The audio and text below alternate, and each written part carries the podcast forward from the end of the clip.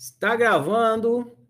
Boa noite, colegas, companheiros de viagem do ciclo de estudos Eureka 2022, uh, autociência passo a passo.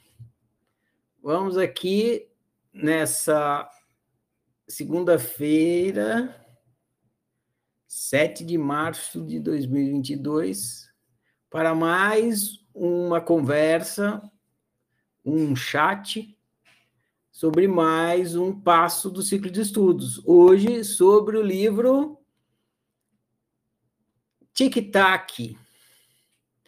É, eu vou falar algumas poucas palavras aqui hoje, não vou fazer nada muito longo, é, e aí depois a gente começa a conversar, vocês façam as perguntas, tragam as dúvidas, é, coloquem as opiniões de vocês e a gente vai conversando. Então, para situar vocês como é que esse livro surgiu na oficina,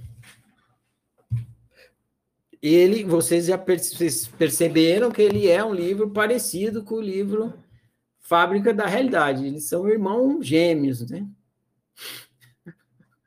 Não sei se são univitelinos, mas são irmãos gêmeos. Né?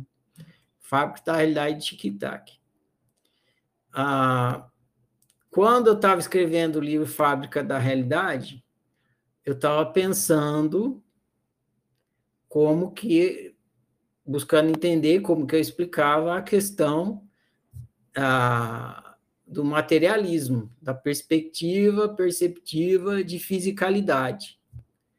Então, a, o livro Fábrica da Realidade foi escrito para buscar, entre outras coisas, esclarecer a questão da realidade não ser material, ela ser uma experiência de materialidade. Resumindo bem, né? Mais ou menos isso e explicar como é que produz essa experiência de fisicalidade, experiência de materialidade. Aí eu escrevi o livro Realidade Multimídia, não, escrevi o livro Fábrica da Realidade, e beleza. É, acho que eu já expliquei tudo que eu precisava, só que aí eu comecei a pensar na questão do tempo, né? E aí eu me dei conta que na realidade multimídia eu tinha explicado sobre a, perspectiva de, de fisicalidade, sobre o espaço, mas o tempo ainda não estava muito bem esclarecido. E aí eu fui refletindo sobre o tempo e vendo como é que eu explicava, e aí eu tive uma grande eureka. ah, quando eu tive essa eureka, porque quando vocês leem o livro, vocês vocês pegam a Eureka de mão beijada, né? É, vocês percorrem o caminho que eu estou conduzindo vocês, e aí vocês, pá, olha que interessante isso aqui, nunca tinha pensado assim. Mas quando você tem uma eureka, que você, não, não ninguém está te explicando, você não está percorrendo um caminho que está sendo explicado, você está investigando e de repente você se dá conta. Nossa! Não! Não, não é que é? Não. É, é bem mais legal. E essa eureka foi quando eu me dei conta que presente é passado. Tinha toda aquela história de ficar no agora, fique no agora, não sei o quê, que eu já estava me enchendo o saco. E... e eu comecei a pensar nisso aí, falei, vou entender isso aí direitinho, né? Aí fui investigar Aí, porque tinha todo esse negócio de ficar no agora, esse povo que falava de ficar no agora, eles não ficavam, era quem menos ficava no agora, né? Eles ficavam falando do agora, eles ficavam falando de ficar no agora. Agora, ficar no agora, ninguém ficava. E aí eu falava, pô, esse negócio não tá dando certo, né? Eu fui buscar entender, aí tá, pensei, né? Aí, pá! Claro que ninguém jamais vai conseguir ficar no agora, não existe agora. O tal do agora, que é o presente, é passado. Como é que a pessoa vai ficar no agora, né? Aí eu falei, putz, é, então vou explicar isso aí. Aí escrevi o livro Tic Tac E aí, claro, na hora que eu entendi isso, que presente é passado, aí eu fiz um monte de inferências a respeito, que tudo que vocês pegam no livro são essas inferências aí da, do entendimento de que presente é passado. Aí, aí eu tive a ideia de colocar o tic e tac, que nem no livro Fábrica da Realidade está input e output. Eu falei, pô, como é que fica essa coisa do input e output pensando temporalmente? Aí foi quando eu tive a ideia, na, ah, é o tic-tac, né, meu? Tic-tac, input, output, tic-tac, tic-tac, tic-tac. Aí comecei a brincar com o tic-tac, a ideia de colocar o presente no passado, que é super contra-intuitivo, mas depois que você entende, nossa, resolve todos os problemas e você começa a viver bem. Porque você para de brigar com o presente, porque o presente é passado. Né? Aí você entende por que daquele ensinamento de aceite o presente, não sei o que, não sei o que lá, né? Por que você, você vai aceitar o presente porque não tem outra opção? Já passou, já acabou, né? Então, se você for um pouco inteligente, você faz isso. Bem, é isso. Aí eu escrevi o livro Tic Tac para contar essa história aí. E aí, uma coisa interessante também no livro Tic Tac entre várias, né? É que lá na fábrica da realidade se fala de criação de realidade e tal, e aí você constrói a sua realidade. E no tic-tac fala da você construir a sua história. É, não sei se vocês refletiram sobre isso quando vocês estavam é, lendo o livro, mas história é um termo que remete ao tempo. Realidade é um termo que remete ao espaço. Realidade pode remeter ao tempo também, mas, mas remete mais ao espaço?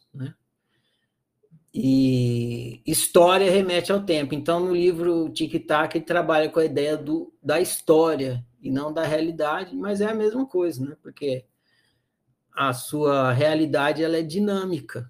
E essa sua realidade acontecendo cria a história. E isso é muito legal no Tic Tac, porque ele deixa essa coisa dinâmica. Eu procurei deixar, tentar deixar naquela na sequência, é, trazer para de, tentar deixar consciente, né? Trazer para o consciente a questão da dinâmica, né? Que a criação é um gerúndio que na fábrica da realidade eu já falo que a criação é gerúndio e tal, mas ainda assim não, não se percebe bem, porque a realidade tem essa coisa de ser, tá, essa coisa aqui que tá aqui, né, o criado. Mas na hora que você pensa em história, o gerúndio vem, eu procurei muito trabalhar essa coisa para o leitor, né, vocês que estão estudando o livro, sacar que a criação é um gerúndio, né? Está sempre acontecendo. Então. Enfim, tem muita coisa aí. Só fiz essa aberturinha aqui. E a partir de agora, é, gostaria que vocês, então, é, para a gente conversar, esclarecer o que não ficar esclarecido, vocês aí levantassem a mão e fizessem perguntas ou trouxessem questões para a gente ir conversando aqui. E abrindo a leitura, esclarecendo o que não está esclarecido e o que mais acontecer na nossa conversa de hoje. Um, dois, três, já! Pode começar.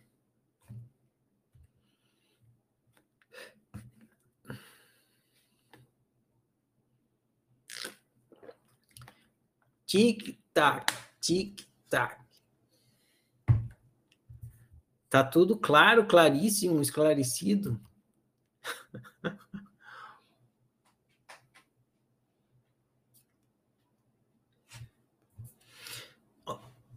Temos aqui duas. Rui primeiro, depois você, tá, Sandra? Pronto, Rui, tá liberado.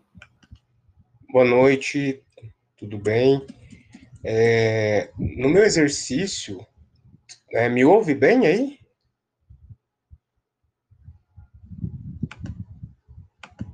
Me ouve bem? Ok. É, no meu exercício ontem, é, eu coloquei até algumas questões, é, então eu vou trazer essas questões hoje, umas dúvidas aqui. Né? Primeiro, é, lá quando fala sobre o eu meio, né, eu fiz um paralelo aí ao à fábrica da realidade, né? não tinha como não fazer. É, então eu posso dizer que o eu meio é, sou o processo da fábrica de realidade.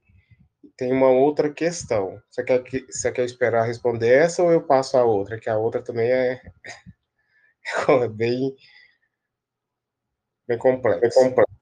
Vamos uma de cada vez. Então, como eu. Salve, Rui, boa noite.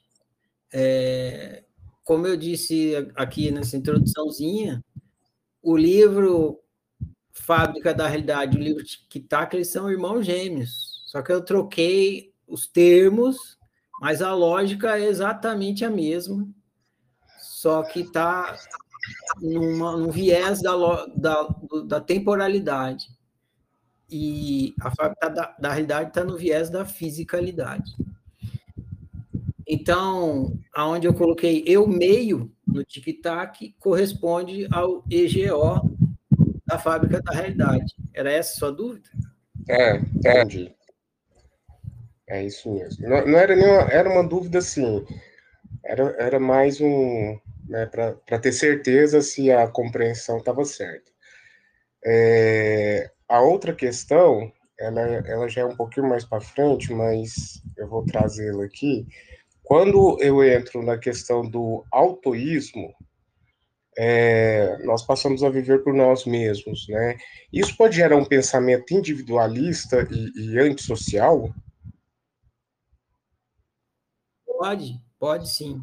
Pode e digo entre aspas deve, né? Porque se você não cuida, tem aquela famosa história, todo psicólogo adora falar essa história.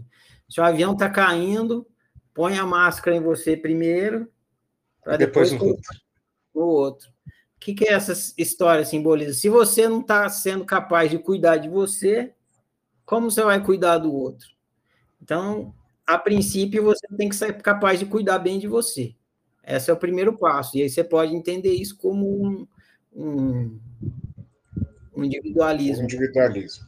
E, é. e, aí duas questões. Isso gera, por exemplo, para quem tem problemas de, de em questões do amor próprio, isso vai desenvolver e vai fazer com que a pessoa ela passe a se amar mais, se olhar mais.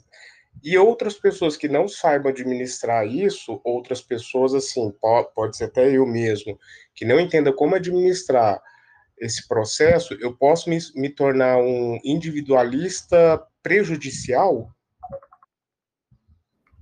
Pode, mas se você, se você fizer uma coisa que é prejudicial, você vai experimentar a consequência disso. E aí você vai aprender com isso, e aí você é, não vai ser mais. Mas isso aí é mais para frente. Eu vou dar uma sintetizada para você, tá bom?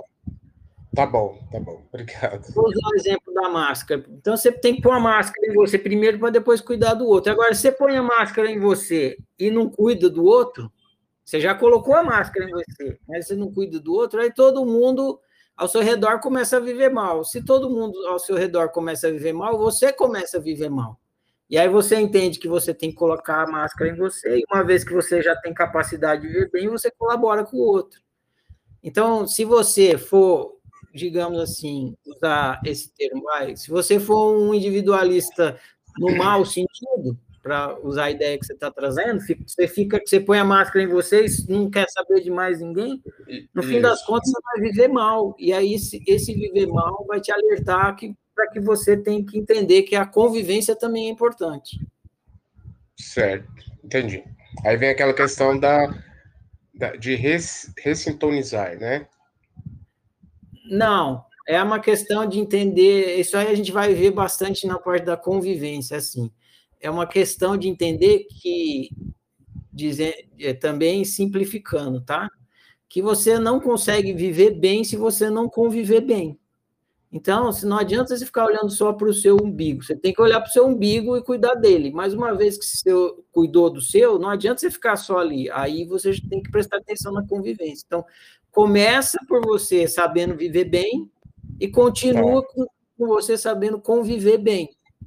Entendeu? Uhum. Tranquilo. Mas tranquilo, a gente está a gente está na fase existencial ainda.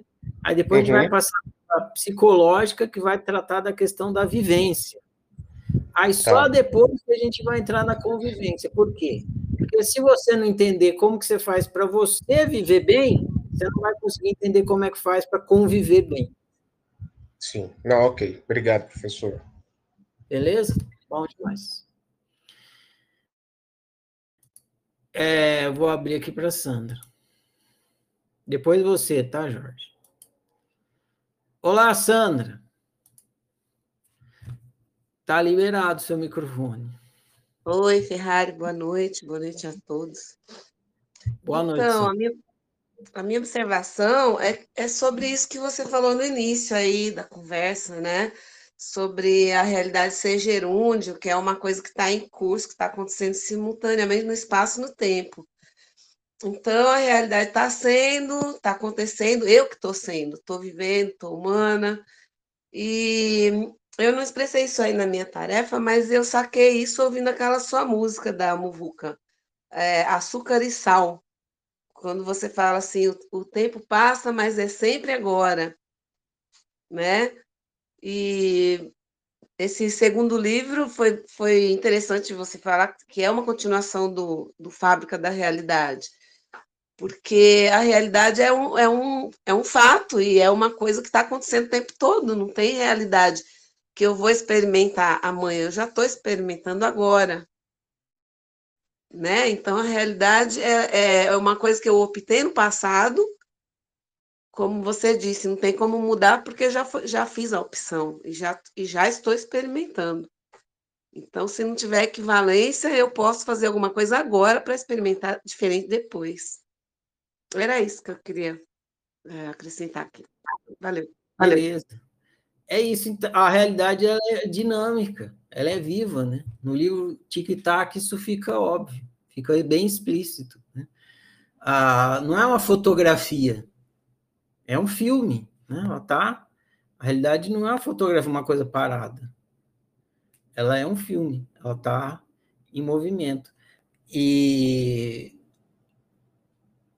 então é importante a gente perceber isso. Só que é, é, é como como ela está em movimento, a gente, para entender, a gente tem que congelar ela. Então, o que a gente faz? Bate uma fotografia, ou então filma, e leva lá para a realidade simulada, a imaginação.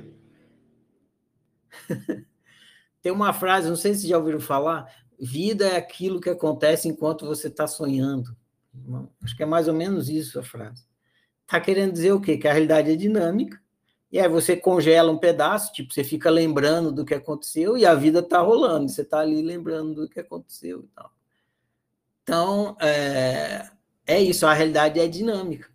E, claro, que para a gente entender, a gente faz, tira fotografias ou filma e fica passando filminho para tentar entender aquilo que aconteceu e tal, mas eh, nunca, nunca para, tá sempre, mesmo a gente bater na foto, mesmo a fotografia parada é dinâmica, a gente não, não percebe muito isso. Mas é, se você colocar uma fotografia parada na tela do seu computador, para aquela fotografia ficar parada lá, o computador tem que estar tá renderizando aquela fotografia numa velocidade tão rápida que você não percebe, mas mas tá.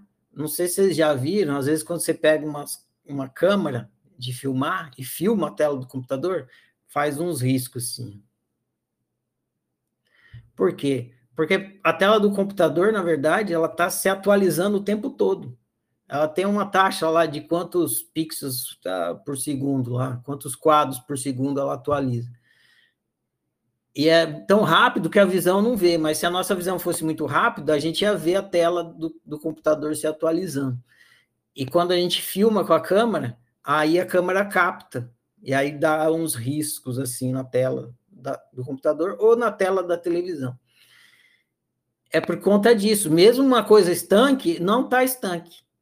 Uma fotografia parada na tela do seu computador não está parada, porque a tela do computador está todo instante se atualizando. Então não tem nada parado, a realidade é sempre dinâmica. Né? É, tá, e é assim, tic-tac, tic-tac, tic-tac. Né? Input, output, input, output. O input, output é o tic-tac, tic-tac, tic-tac, tic-tac. Então é muito bacana, é muito legal a gente entender isso, que vai fazendo a gente ficar mais consciente do que a gente é, porque a gente é o criador da realidade, e como é que funciona isso. Beleza, vamos então aqui para o Jorge. Diga lá, Jorge, está liberado. Boa noite. Boa noite. É, aproveitando que você falou essa questão da, da imagem parada, eu até comentei isso na minha na minha no meu, no meu, na minha tarefa. E eu lembrei que se procurar na internet tem umas fotos assim, tipo um, um helicóptero com as hélices paradas, né? O cara tira foto assim, é, nossa, é um fenômeno, né? Que na verdade é isso, né? Você tira a foto com a quantidade de frames igual ao do vídeo que está rolando. E aí, quem olha, parece que as hélices estão paradas, porque há uma, uma sincronização, né? Dessa, dessa taxa que você falou do, dos frames. E se você fizer isso com um ventilador em casa, por exemplo, com o celular, vai acontecer isso também. Ou com a própria tela do computador, né? Vai aparecer aquelas listras assim passando. Essa é uma observação bem, bem interessante mesmo, não tem nada parado. É, você, o Rubio Barbosa falou da, da questão do individualismo, né?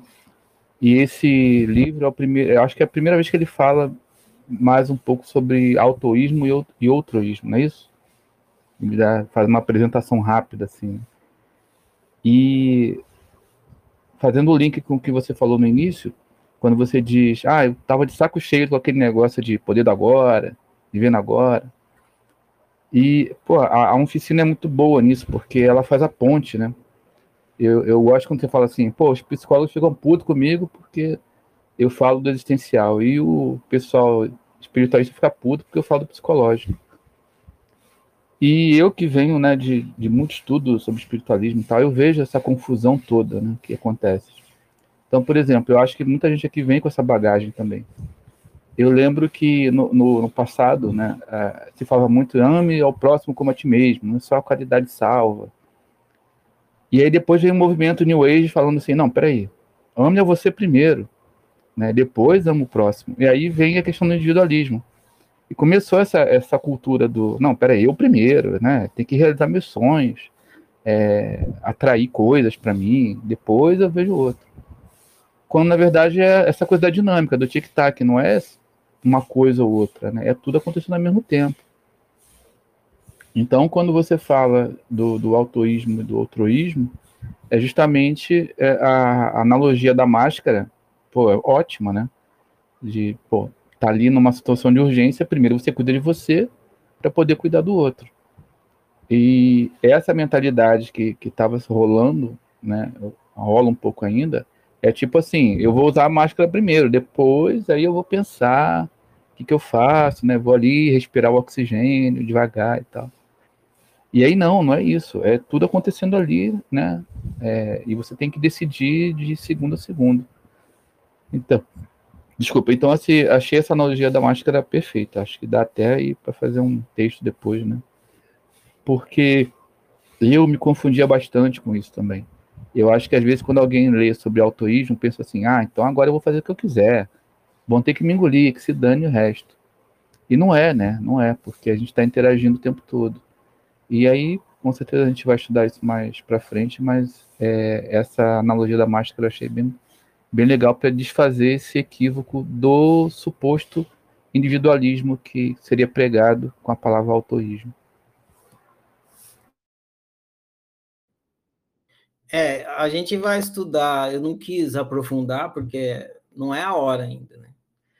Ah, entender o outroísmo e o autoísmo é fundamental e, e a gente vai ter um momento que a gente vai esmiuçar isso para ficar totalmente claro.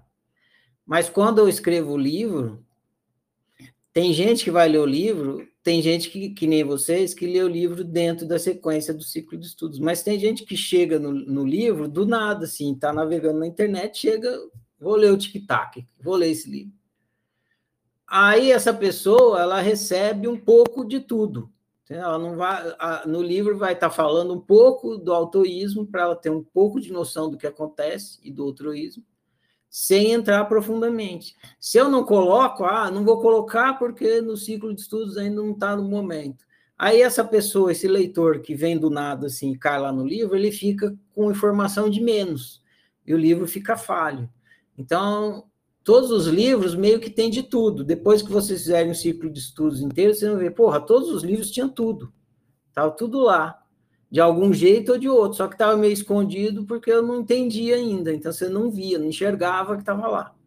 Mas em todos os livros, de alguma forma, tem o altruísmo, o autoísmo, mesmo nos livros psicológicos tem um pouco de existencial, mesmo nos livros de convivência tem um pouco de existencial e, e, e, e psicológico. E assim, todos os livros estão em todos. Claro que eu coloquei numa sequência lá que, que vai acrescentando e vai, vai ficando mais específico em alguns pontos. Então, vai chegar um momento que a gente vai aprofundar na questão do autoísmo e do outroísmo. Se eu falar agora, por exemplo, que vocês vão ver lá para frente, vocês vão, vocês vão surtar agora, com uma coisa que vocês precisam surtar, mas lá na frente. então, para que vocês não surtem agora, eu estou sendo sucinto. Né? Mas quando chegar na hora, um pouco mais para frente, que a gente for entrar, vocês vão ter que surtar, do mesmo jeito que vocês estão surtando com coisas existenciais, quando chegar nas coisas psicológicas, vocês vão surtar mais ainda. Vocês vão ficar mais surtado do que vocês estão agora. Não, a parte a parte é, mais dolorida e mais surtante foi existencial. Não, a psicológica é muito pior. Porque a psicológica, a, a, a existencial, você lê e você não entende. E você passa batido. E você acha que entendeu e passa batido. Quando chegar na parte psicológica, não tem jeito de você não entender. Porque o óbvio vai ser tão óbvio, tão óbvio, que não vai ter jeito de você não entender. E o que você vai entender vai revirar o seu estômago vai revirar, vai torcer o seu rim assim, ó.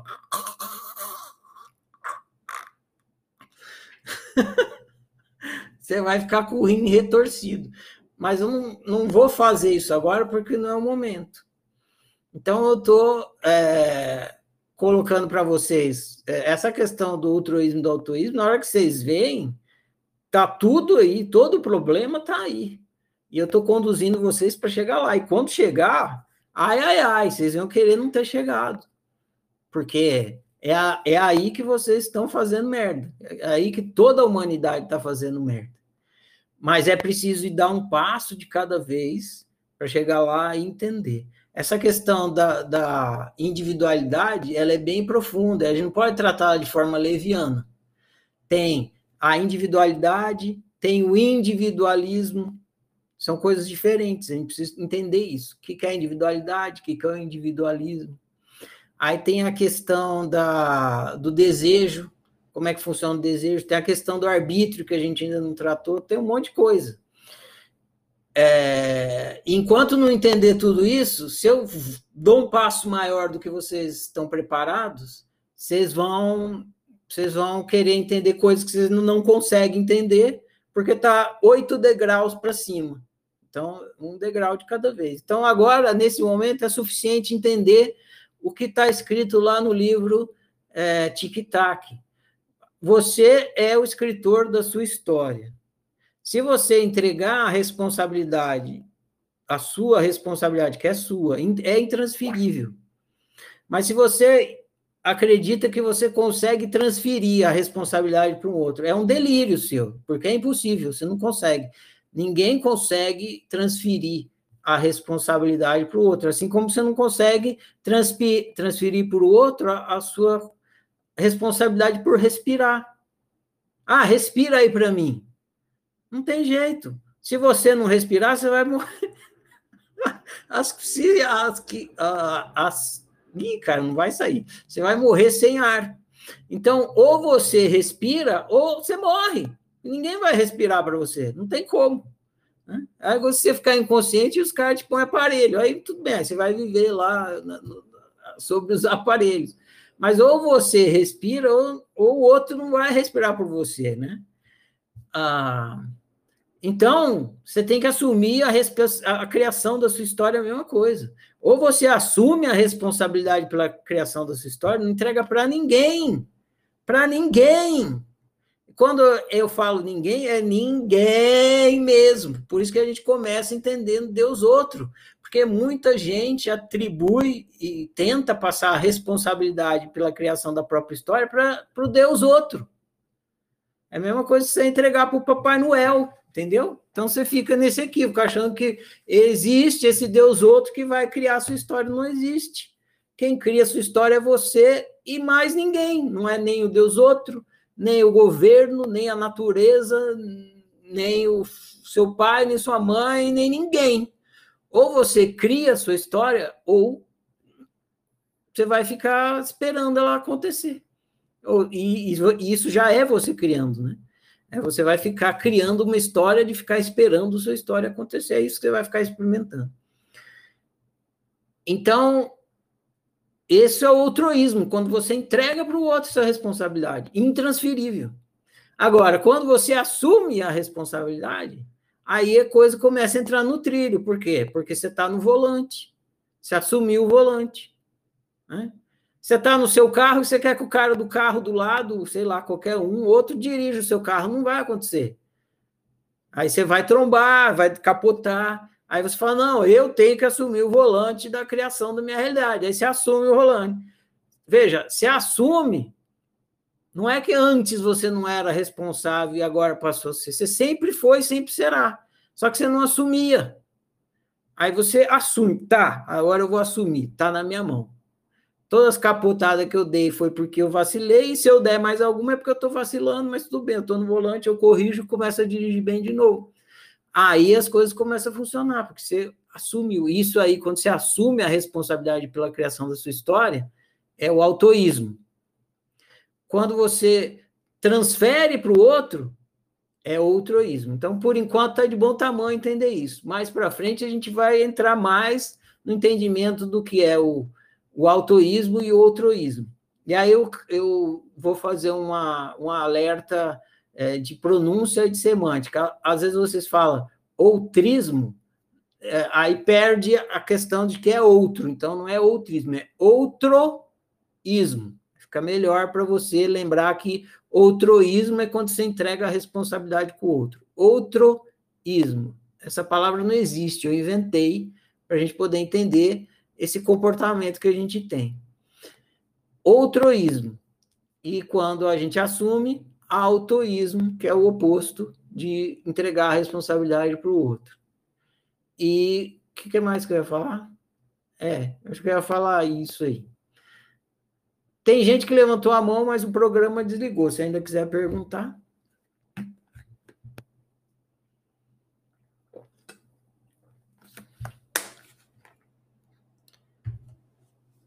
Diga lá, gente.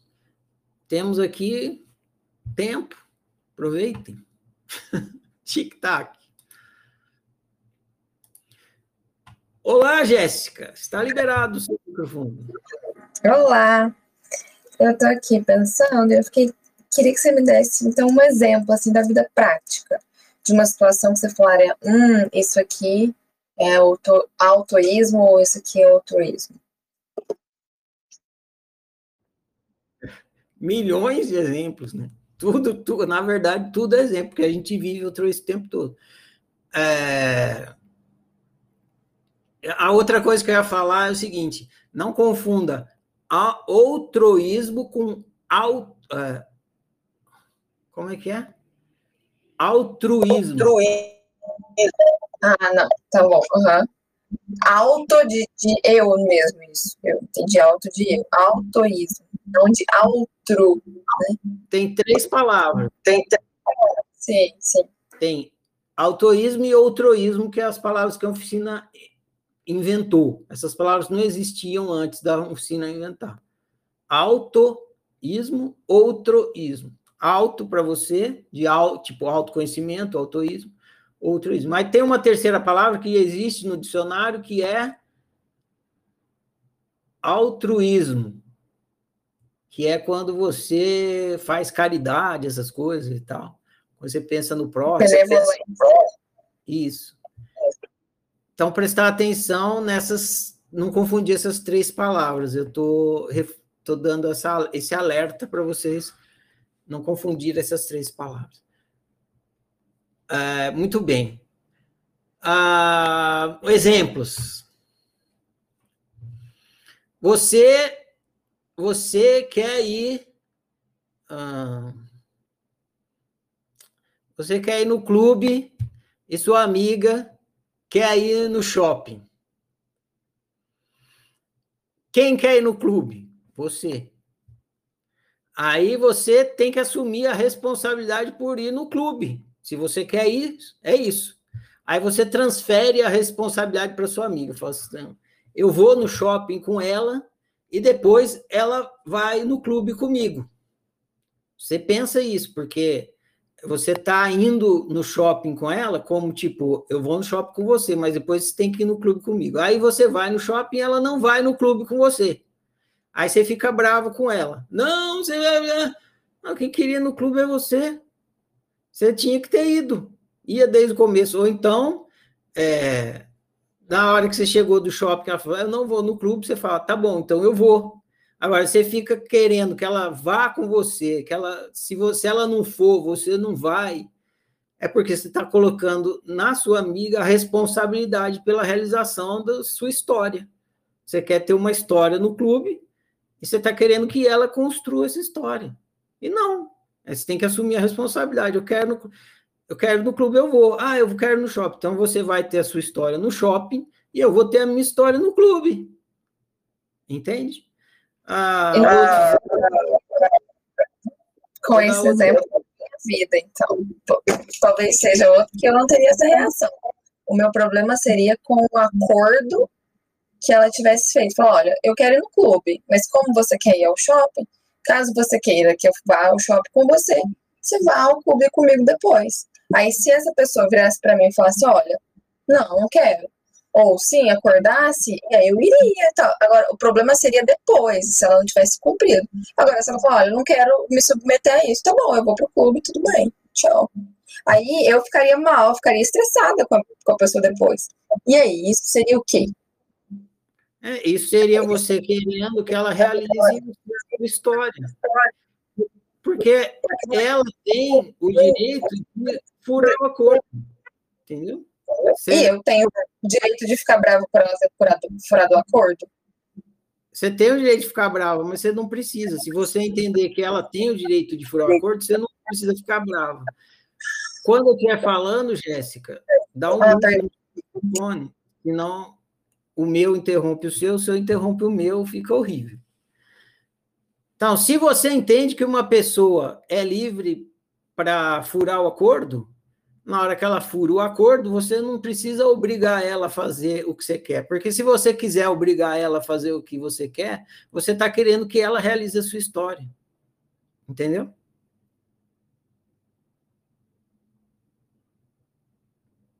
Agora, se você Agora, entende que os outros são livres para realizar a história deles, inclusive se eles quiserem é, realizar uma história de ser furão, de ser mentiroso, de ser malvado, aí você não precisa ficar obrigando os outros a não serem aquilo, é essa história que eles querem viver. Eu quero viver uma história de ser furão. Agora, se você fica bravo, é porque você não está permitindo que ele vive aquilo. Por quê? Porque você quer que ele realize a sua história, de não ser de furão. Não Entendi, entendi. Então, peraí. Então, se, por exemplo, ah, essa amiga, mesma amiga, não quer, falou que vai, tinha um acordo, não quer, falou, tá bom, então eu vou uh, nadar do mesmo jeito, vou pro clube do mesmo jeito, e ok. E aí, uma próxima vez, eu falo, olha, ela eh, tem um histórico, daquela vez ela furou, então tudo bem, não fiquei brava mas ela furou agora. E aí eu tenho uma, uma, uma, reação de desconfiança, ou de talvez eu não vou, sabe? Enfim, isso também é um problema? É um problema se for. Você que tem que entender. Você tem que entender. É, fecha aí seu microfone. Na hora que você está. É que aí entra a questão da interação. Então, na hora que você está criando a sua história, você tem que entender que você é responsável pela sua criação da sua história e o outro responsável pela criação da história do outro. Sempre assim. Só que isso acontece em interação. Se você perde de vista que você é o responsável pela criação da sua história, você começa a atribuir ao outro essa responsabilidade. Se você perde de vista. Se você não perde de vista, você não faz isso. Então, se você não perde de vista e o outro vai construir a história, seja lá do jeito que é, você não vai. É, você pode não gostar, mas, se, por exemplo, você está interagindo com uma pessoa e a pessoa mente, e você não quer gente mentirosa na sua história. Só que o outro quer justamente a história de ser mentiroso, essa é a opção dele. E aí, se você entende que você é responsável pela criação da sua história e não do outro, você dá permissão para o outro criar a história de mentira. Ah, mas eu não gosto disso. Tudo bem. Agora, isso não vai virar um problema, porque você vai dar permissão para o outro. Agora, se você não deixar o outro mentir, por exemplo, é porque você está querendo criar a história do outro. E aí você está entrando na vida do outro, então você está sendo outroísta. Então, o outroísmo, depois mais para frente vocês vão entender. Tem dois tipos de outroísmo. Tem um outroísmo quando você deixa o outro entrar na sua história e quer que ele assume o volante do seu carro. E tem o outroísmo quando você pula no carro do outro e quer dirigir o carro do outro. Os dois são outroísmo, são dois tipos de outroísmo. Então, nesse exemplo aí de você querer obrigar a sua amiga, é você está querendo pular no carro dela e dirigir o carro dela. Você vai viver mal por conta disso, porque você está sendo altruísta, você está querendo assumir a responsabilidade pela vida dela.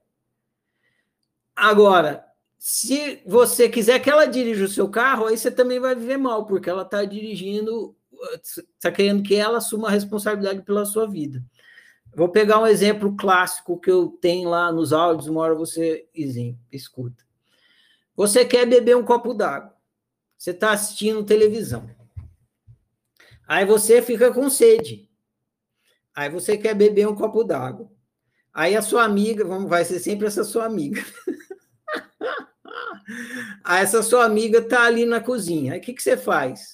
Você fala, fulana, pega um copo d'água para mim. E a fulana tá lá, sei lá, tá ouvindo podcast, tá conversando, tá cozinhando, tá fazendo coisa na cozinha. Ela não tá afim de pegar o copo d'água para você. Mas você não quer levantar a bunda do sofá e, e criar a sua história. Você quer que alguém crie a história para você. Então, você vai, fulana, ou pega o um copo d'água para mim, e ela fingindo que não escuta, né? Porque ela não quer. Não é essa história que ela quer viver. Quem quer viver a história do copo d'água é você. Ela quer viver outra história. Aliás, ela está em outra história. E você está querendo que ela resolva a sua vida, crie sua história ela finge que não está te ouvindo, aí você insiste. Fulana, pega o copo d'água para mim, vai! Você percebe, né? Você tá, já está fazendo uma manha, já está você já tá usando artimanhas para ver se a sua amiga vai pegar o copo d'água. Mas não está funcionando. Aí ela fala assim, aí ela vê que você vai insistir, ela fala assim, tô ocupada, meu. Aí você começa. Não, não, mas eu pensei que você era minha amiga. Eu pensei que você era, ah, você, eu, pensei, eu te considero a minha melhor amiga de todas. Você e você não vai pegar um copo d'água, não estou acreditando nisso.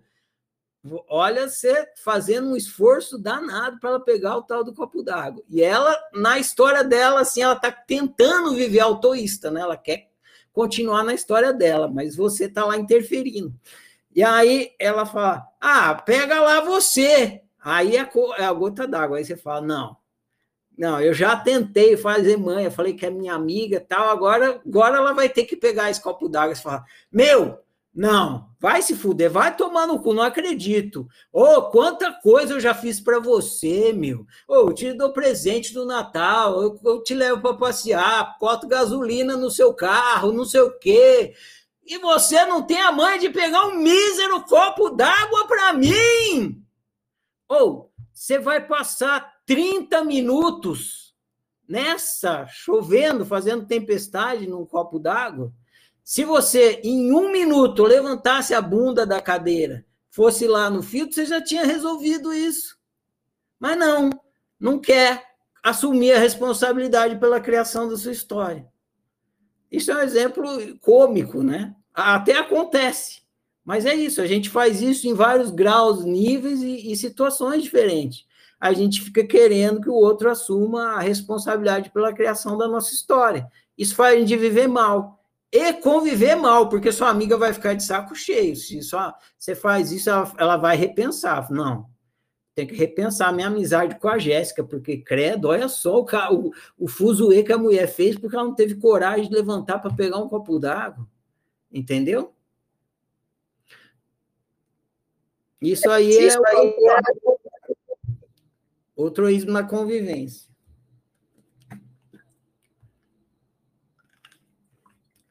Quando a gente entrar na fase das, das convivências, Aí a gente vai ver demais. E aí vocês vão trazer, vocês vão começar a ver na vida de vocês, fala, puta, eu sou altruísta 24 horas por dia. Só isso. É só isso.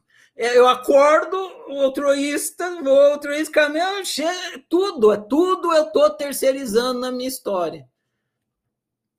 Aí você começa a entender por que, que você vive mal. Ainda a gente não chegou na, nessa parte do esmiuçamento. Mas aí eu não vou precisar ficar inventando exemplo. Vocês vão contar a vida de vocês, vocês vão ver como é que é o outroísmo na prática. Eu não sei quem levantou a mão primeiro aqui. Ah, Jéssica, eu espero que tenha ficado esclarecido. Jéssica, pega um copo d'água lá para mim, Jéssica. ai, ai. Oh, veio um exemplo na minha cabeça aqui, que é um ótimo exemplo de, de outroísmo. No outroísmo, a gente quer uniformizar o mundo. E vocês vão ver também mais para frente. A gente quer que o mundo inteiro seja do jeito que a gente quer. Então, a gente quer que todos os outros vivam a história que a gente quer que eles vivam, não a história que eles querem viver. Então tem uma historinha que eu ouvi outro dia que é muito bacana, que tinha dois caras andando na, que ilustra isso, né? Tinha dois caras andando numa numa numa estrada. E a estrada estava quente de, de pelar o pé, né? Uma, imagina uma estrada de asfalto com o sol fritando e o asfalto né, comendo o couro dos caras. Os caras estavam andando descalço na estrada. Aí um falou assim: nossa, bem que podiam, né? É, colocar uma borracha em cima desse, dessa estrada inteira, assim, daí a gente andava tranquilo. Aí o outro falou assim: não, é só a gente colocar uma borracha no pé. Resolveu. Isso é um exemplo de autoísmo. Né? No outroísmo, você quer que o mundo inteiro seja do, do, jeito que você quer. Você quer colocar borracha na estrada inteira. Aí você não precisa. Basta você colocar um, um tênis, que é a borracha no seu pé. Você coloca o tênis e pronto, você resolveu. Você resolveu a sua história. E não precisa ficar, e você não precisa ficar obrigando os outros a viverem a sua história, né? Essa, essa historinha é legal, eu posso usar ela outras vezes que eu gostei dela. Ela serve para outras coisas, mas eu lembrei agora, falei. Ó, não sei quem levantou a mão primeiro aqui, vou dar a vez para a Juliana primeiro, porque ela é caloura, depois os veteranos. Pode falar, Juliana. Clica aí mais uma vez. Não estou te ouvindo. Você tem que clicar mais uma vez. Juliana, não te escuto. Juliana, agora. Oi, Ferrari. Pode falar, Juliana.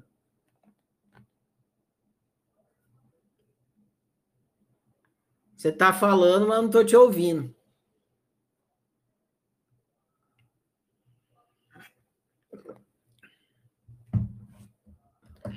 Tem alguma coisa no seu microfone aí, Juliana, que está escrito aí. Falando, mas eu não discuto.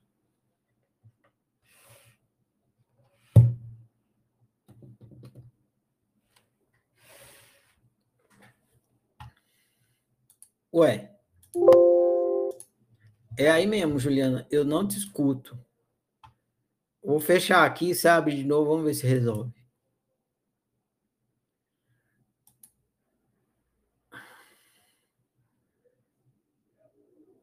Ah, a Juliana caiu. Reinaldo, eu vou dar vez para o Sérgio também, que é novo. Depois você, tá? Olá, Sérgio. Boa noite. Pode falar.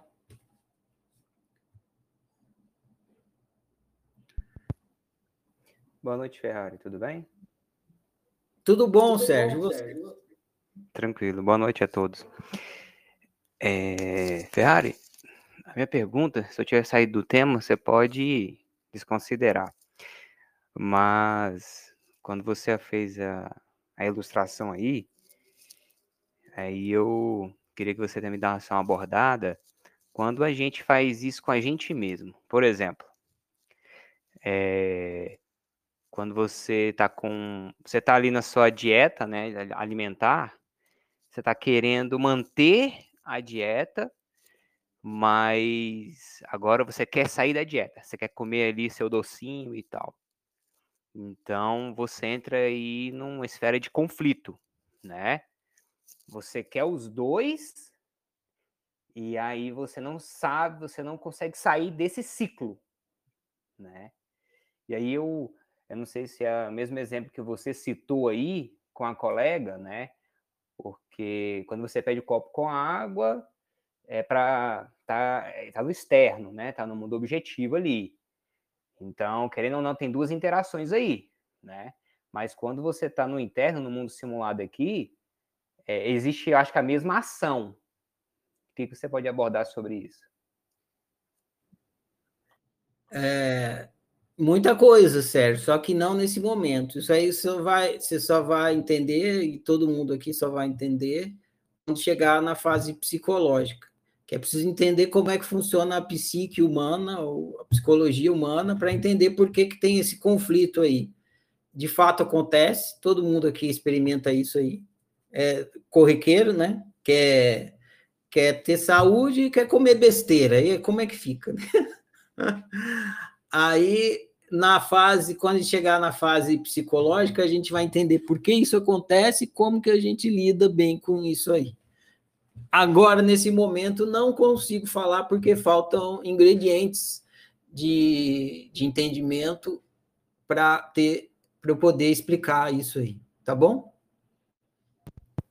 Não, tranquilo, o É, eu imaginei que você ia abordar isso na parte psicológica. Tá bom, então, obrigado, viu? Disponha.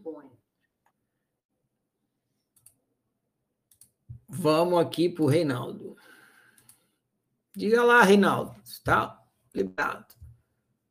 A Juliana voltou.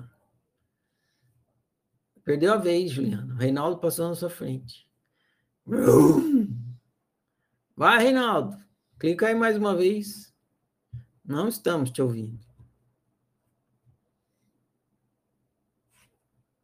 Reinaldo também sumiu. Então, fechar o Reinaldo aqui.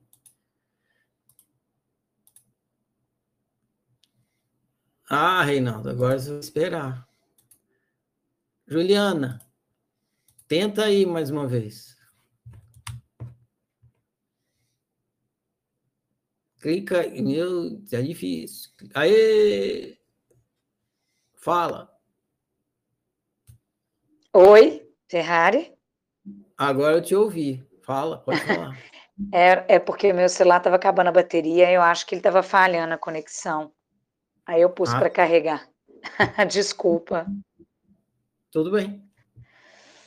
Bom, então, é, dentro de tudo que eu, a gente né, foi escutando de hoje, é meio isso assim, parece que fica claro, né, todos os estudos, a ciência do nada, eu entendo como uma forma de, de ir para o extremo, acho que a gente ficou muito assustado, né? A gente que é o criador da nossa realidade, da nossa história, exatamente por isso, porque tudo é baseado no outroísmo. Na hora que a gente vai para autoísmo, isso assusta a gente muito, né? Mas, ao mesmo tempo que eu estou aqui estudando, eu falei, claro que existe o, o psicológico, ainda vai ser dito, então eu fico tentando conter minha ansiedade na hora que essas coisas forem linkar. Mas eu, eu acho que eu acho, tá? Eu acredito que eu já peguei um pouco seu jeito aí de ir para um, um radical aí, de um extremo, para depois. No, acho que um dos primeiros, no, se não for no primeiro, no segundo, lá atrás, falou: primeiro a gente tem que desconstruir, para depois ir colocando de novo, né? Eu peguei aquele liceu ali, né? E eu achei, tô, tô indo nesse caminho aí, escutando, absorvendo, é, entendendo.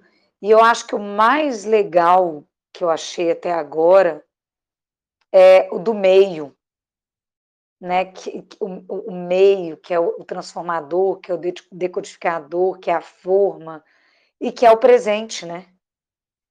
Que aí a gente está falando ali do, do, passado e do futuro, mas o que eu achei mais interessante para mim foi o, o, a, a descoberta, a novidade total dentro disso tudo foi o meio, e que é a mentalidade humana, né? É o arbítrio ali, né? A opção é o agora. Na hora que eu opto, na hora que eu estou experimentando, já deu, já é passado. Então, eu estou achando isso, assim, para mim, uma grande pegada. É isso. Legal. É, ah, tem duas coisas importantes de observar. Uma coisa importante de observar é que no meio existe uma coisa chamada hábito. Se não existisse no ser humano tal do hábito, a gente não vivia tão mal. O problema é que a gente pega esse. A gente tem comportamentos. É, a gente tem comportamentos que levam ao mal viver. A gente tem mentalidades que geram comportamentos que levam ao mal viver. Aí a gente pega essas mentalidades e transforma em hábito, ou seja, põe no automático. E aí a gente vive mal automaticamente. Esse é o problema. Né? Aí, de repente, está vivendo mal e fala, ué, como é que eu vim aqui parar nesse mal viver aqui, né? O que, que eu fiz? Você não sabe por quê? Porque o hábito fez você chegar lá. Não foi você não fez as opções. Você, você criou lá atrás o hábito de optar daquela maneira e aí você colocou o seu arbítrio no automático e aí você sempre vai e cria o mal viver. Então a gente precisa investigar o hábito, por isso que é importante ir no meio. E uh, é ali onde, onde as coisas mudam. É ali no, no meio que, que, que dá a, a, o problema, que acontece a falta de sincronia, né, que faz, e que é ali que pode ser é, resolvido. A palavra correta não está vindo aqui, deixa eu ver. É, o corre... eu vou reformular todo o pensamento. A gente precisa entender aonde que é aonde que a gente pode exercer o arbítrio e onde que a gente não pode exercer o arbítrio. Porque se a gente tentar exercer o arbítrio onde, num lugar onde é impossível, a gente fica vivendo mal, porque é impossível. Ou seja, tem coisas na criação, da, na, nesse processo de criação de realidade, que não, não são opcionais. Se não são opcionais, não adianta você tentar exercer o arbítrio ali. Não é, não tem opção. É daquele jeito e é. Então, o que, que não é opcional? A realidade não é opcional. Por quê? Porque ela é feito do arbítrio. Então, a realidade não tem arbítrio. Quantas vezes a gente fica tentando mudar a realidade na realidade? Não consegue. Por quê? É a mesma coisa você tentar você digita aqui no seu teclado aí do seu celular ou do seu ou do seu computador. Você digita a letra L. Pá, aí você quer que na tela aparece F. não vai aparecer F. Você está digitando L, vai aparecer L. Aí a pessoa fica lá mexendo na tela. Não, vai tela, tem que aparecer o F. Não vai aparecer, mano, porque a tela é só efeito. A realidade é isso, ela é só efeito. Então, se você digitou R, o que vai aparecer na tela é R. Se você digitou L, o que vai aparecer na tela é L. Se você digitar A, B, C, D, o que vai aparecer na tela é A, B, C, D, não é F, G, H. Por quê? Porque realidade não tem arbítrio. O que aparece na tela não tem arbítrio. É o efeito do que você digitou. E o, qual é a outra coisa que não tem arbítrio? A sua, a sua vontade. A sua vontade também. Você não tem arbítrio sobre a sua vontade. Isso é uma coisa que vocês vão começar a entender agora.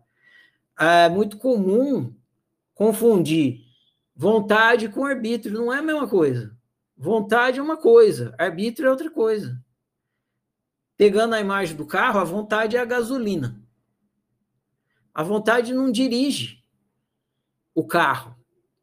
Quem dirige o carro é o volante. Então, você não consegue mudar a sua vontade, não é opcional. O input não é opcional. Então, o input não é opcional e o output não é opcional. O início não é opcional e o fim não é opcional. Aonde de fato tem o arbítrio? No meio. Ali você não só pode, como está constantemente exercendo o arbítrio. Ali no meio. A hora que você eu vou digitar L, é, é o arbítrio, você está decidindo o que você vai digitar. Você tem vontade de digitar e você decide, você não tem a vontade vem, você quer, quero digitar. Aí eu vou digitar L, tá? Você arbitrou. Se você decidisse digitar R, era R. Tá ali no meio, a hora que você decide, é onde é optável, onde o arbítrio é executável, no meio. Então é, é importantíssimo a gente entender aonde que você não tem arbítrio. Uma vez que você fica consciente, porra, aonde que eu não tenho arbítrio? Eu não tenho arbítrio aqui e não tenho arbítrio aqui. Puta que o pariu! Você já tira um, um, piano das costas, um container. Por quê? Porque você passou a vida inteira tentando exercer o arbítrio num lugar onde não, não existia arbítrio. Não tem nem na realidade e nem no, na, na, na, vontade. Não tem nem no, no input, nem no output, nem no tic, nem no tac. É no meio. No EGO, ali que você executa o arbítrio. Ali que o arbítrio é executável em nenhum outro lugar. E claro, e você tá, ah, então a partir de agora eu vou começar a executar o arbítrio aqui no meio. Não. Você sempre tá, sempre teve, e sempre estará. Não tem outro lugar para executar o arbítrio, é sempre no meio. Só que você não sabia disso, ficava tentando executar no lugar errado, e não tem maestria em executar o seu arbítrio. Você não entende como é que você faz para executar bem o arbítrio. Porque não adianta ter arbítrio e não ter lucidez e maestria para executar esse arbítrio. É isso que acontece na nossa infância. Na nossa infância, vocês perguntam bastante isso, né? uma criança, é isso. O que, que é, o que é a gente na infância? É o mesmo ser de sempre, mesmo ser de sempre, mas num estado de ignorância profunda e zero maestria para usar o arbítrio. O que, que acontece? Merda, merda. Se deixar a gente na infância, se deixar na infância para a gente usar o arbítrio e viver, a gente vai capotar, vai morrer no segundo dia que nasceu. Por quê? Porque tem o arbítrio, mas não sabe usar. Não tem lucidez e maestria para usar ainda. Então tem esse processo de despertando a lucidez e a maestria para aprender a usar arbítrio. Não adianta só ter arbítrio. Precisa ter lucidez, mas ser para usar bem. E mesmo depois que a gente fica adulto, a gente tem o arbítrio e usa mal. Então precisa, mesmo grandão, veião, adultão, precisa ter lucidez e maestria para usar bem o arbítrio. Senão, se a gente usar mal, a gente vai viver mal. Então, é isso mesmo. Onde que a gente ganha o jogo? É no meio. Por quê? Porque é no meio que o jogo acontece. Aonde que acontece o jogo para o jogador? no joystick na mão dele. É ali que está acontecendo o jogo. O que, que é o joystick na mão do jogador? É o arbítrio. Aonde mais o jogo está acontecendo? Mais em lugar nenhum. Que está na tela é efeito do jogador jogando aqui no arbítrio. E, e a vontade? É a eletricidade que está fazendo o jogo funcionar. Ele também não tem como exercer o arbítrio na eletricidade, nem na, na, tela, que é o efeito do arbítrio. Aonde que, de fato, o jogador ganha o jogo? Executando bem o, o controle. O controle. Esse aqui é o controle antigo, né, do Atari. velho, o controle de velho é assim, é Atari, né? Os dos moleques é assim, quadrado, bolinha, não sei o que. Vai ter tanto botão lá no fim do mundo, né? É assim, é aqui no controle que se ganha o jogo. Quanto mais maestria você tiver em exercer o, o seu joystick, o seu controle, o seu arbítrio, melhor você vive. Diga lá, Juliana. Tá liberado. É, então, acho que eu estou indo bem, então. que eu achei o fantástico exatamente esse poder do meio aí. Eu acho que em vários, alguns áudios eu falo, isso me deu esperança, isso me deu ânimo, né? Assim, as coisas não me assustaram muito, o que é, o que é passado, o que é futuro, o que é causa, o que é feito. Mas eu acho que o que me deu luz, né, foi essa questão do meio. Aí, né, você já falou de outras formas, a lucidez e a mestria, a consciência, a competência, né? E isso, isso. aí vai me, vai me tirar do, do automático, né? Isso, é essa forma, essa lucidez e essa maestria que vai me tirar do automático vai me tirar do mau hábito, né? Agora, uma outra coisa que eu queria dizer, que ela mexeu muito comigo, e que foi uh, nas perguntas do estudo, né, que foi um comentário seu, e mexeu muito comigo, de verdade. É, eu, claro que isso vai, vai trazer lá no psicológico, lá na frente, mas sei se pode trazer alguma você pode trazer alguma coisa com isso, mas assim, é, viver é dolorido. Ah, você nunca resolve a dor de viver. É, a questão é você ficar mestre em lidar bem com a dor de viver. E aí, o, aí você evolui para sofrer menos. Então, assim, é, aí o sofrimento é o mestre. Felicidade não ensina nada. Felicidade é apenas a comprovação de que você aprendeu com o sofrimento.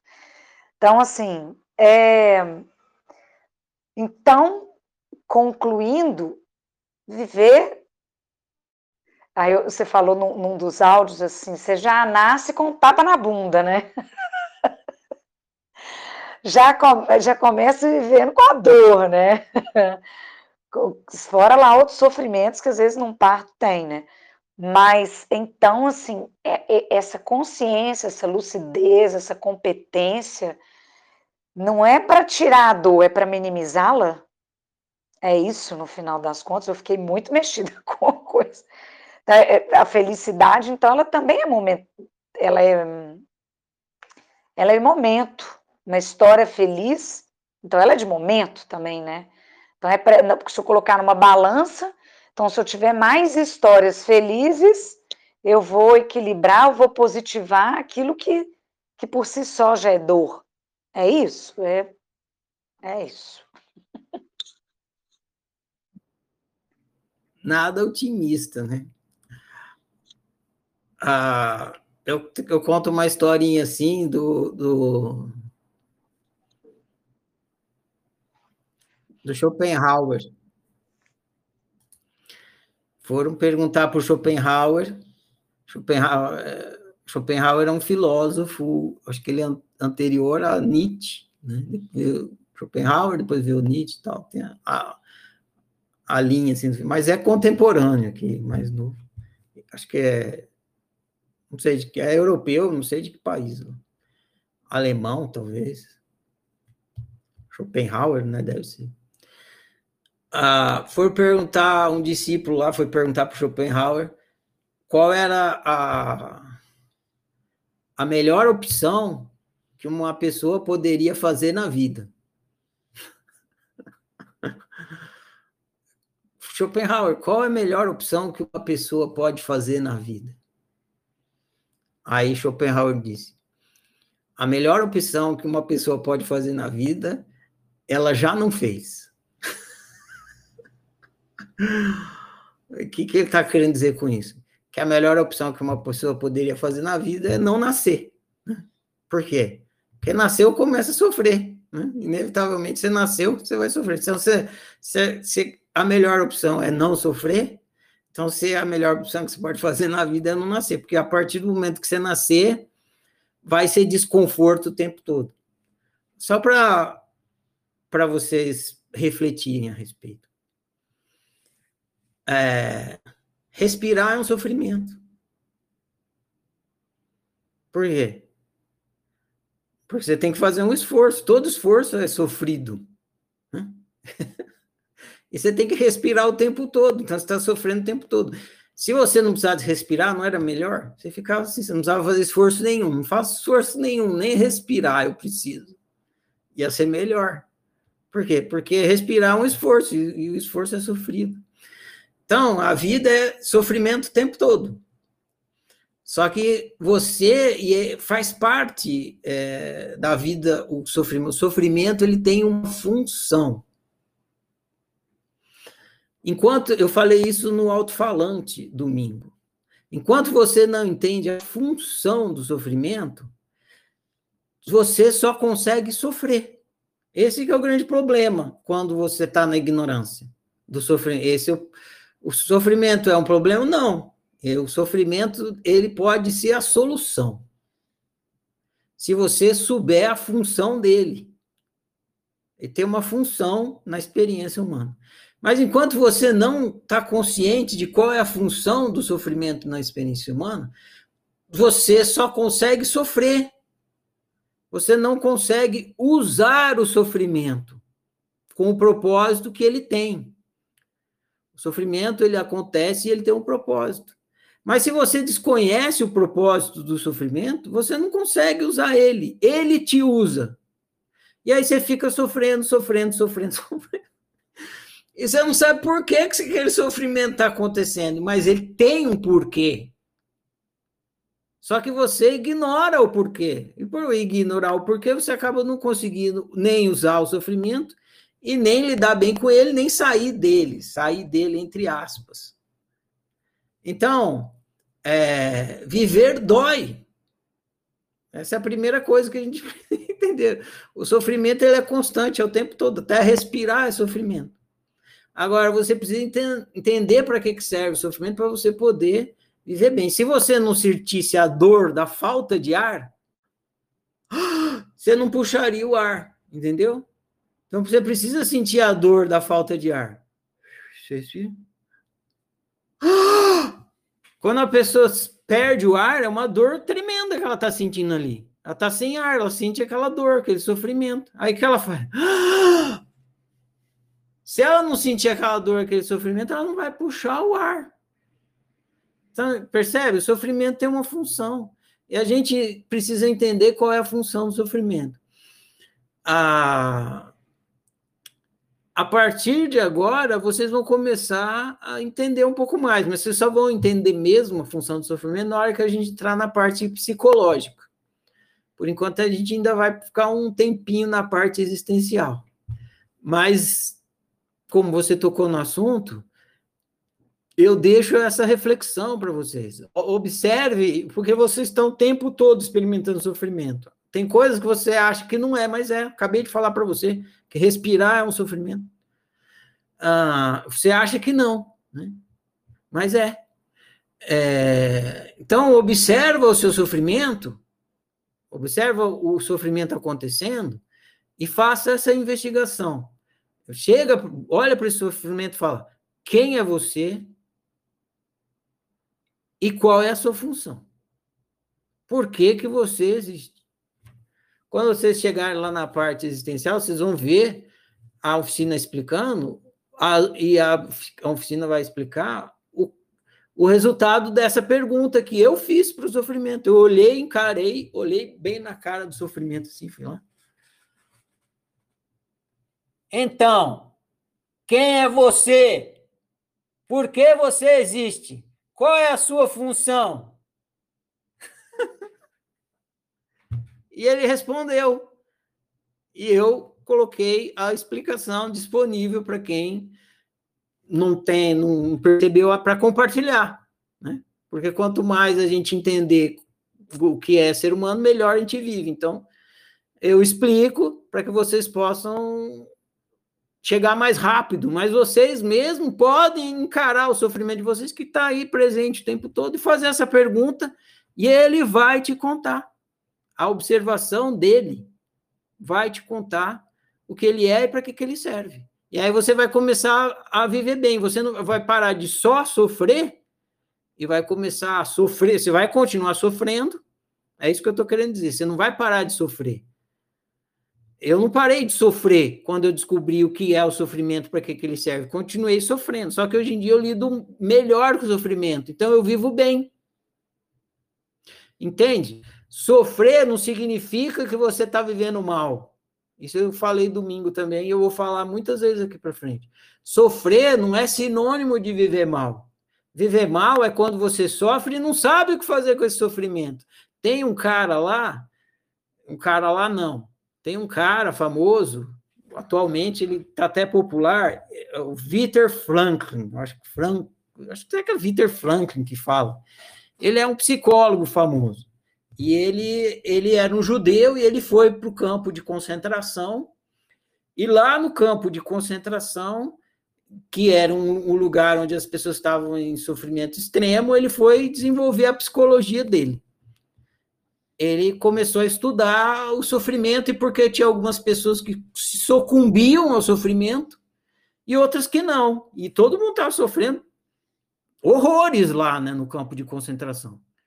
E umas sucumbiam ao, ao, sofrimento e outras não. E ele falou: porra, por que, que umas, umas pessoas sucumbem ao sofrimento e outras não? Ele estudou, estudou, estudou, estudou, e aí ele escreve a psicologia dele. Se foi estudar a psicologia dele, a explicação dele é simples tem umas pessoas que sofrem e não sabem porque estão sofrendo, essas sucumbem ao sofrimento.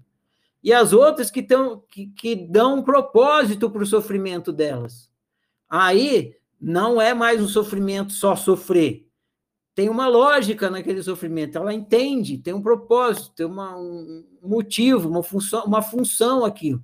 Essas pessoas sofrem o mesmo tanto que todas as outras, mas elas não sucumbem ao sofrimento ele dá essa, eu acho que ele tem uma equação que é assim, desespero igual a sofrimento menos propósito.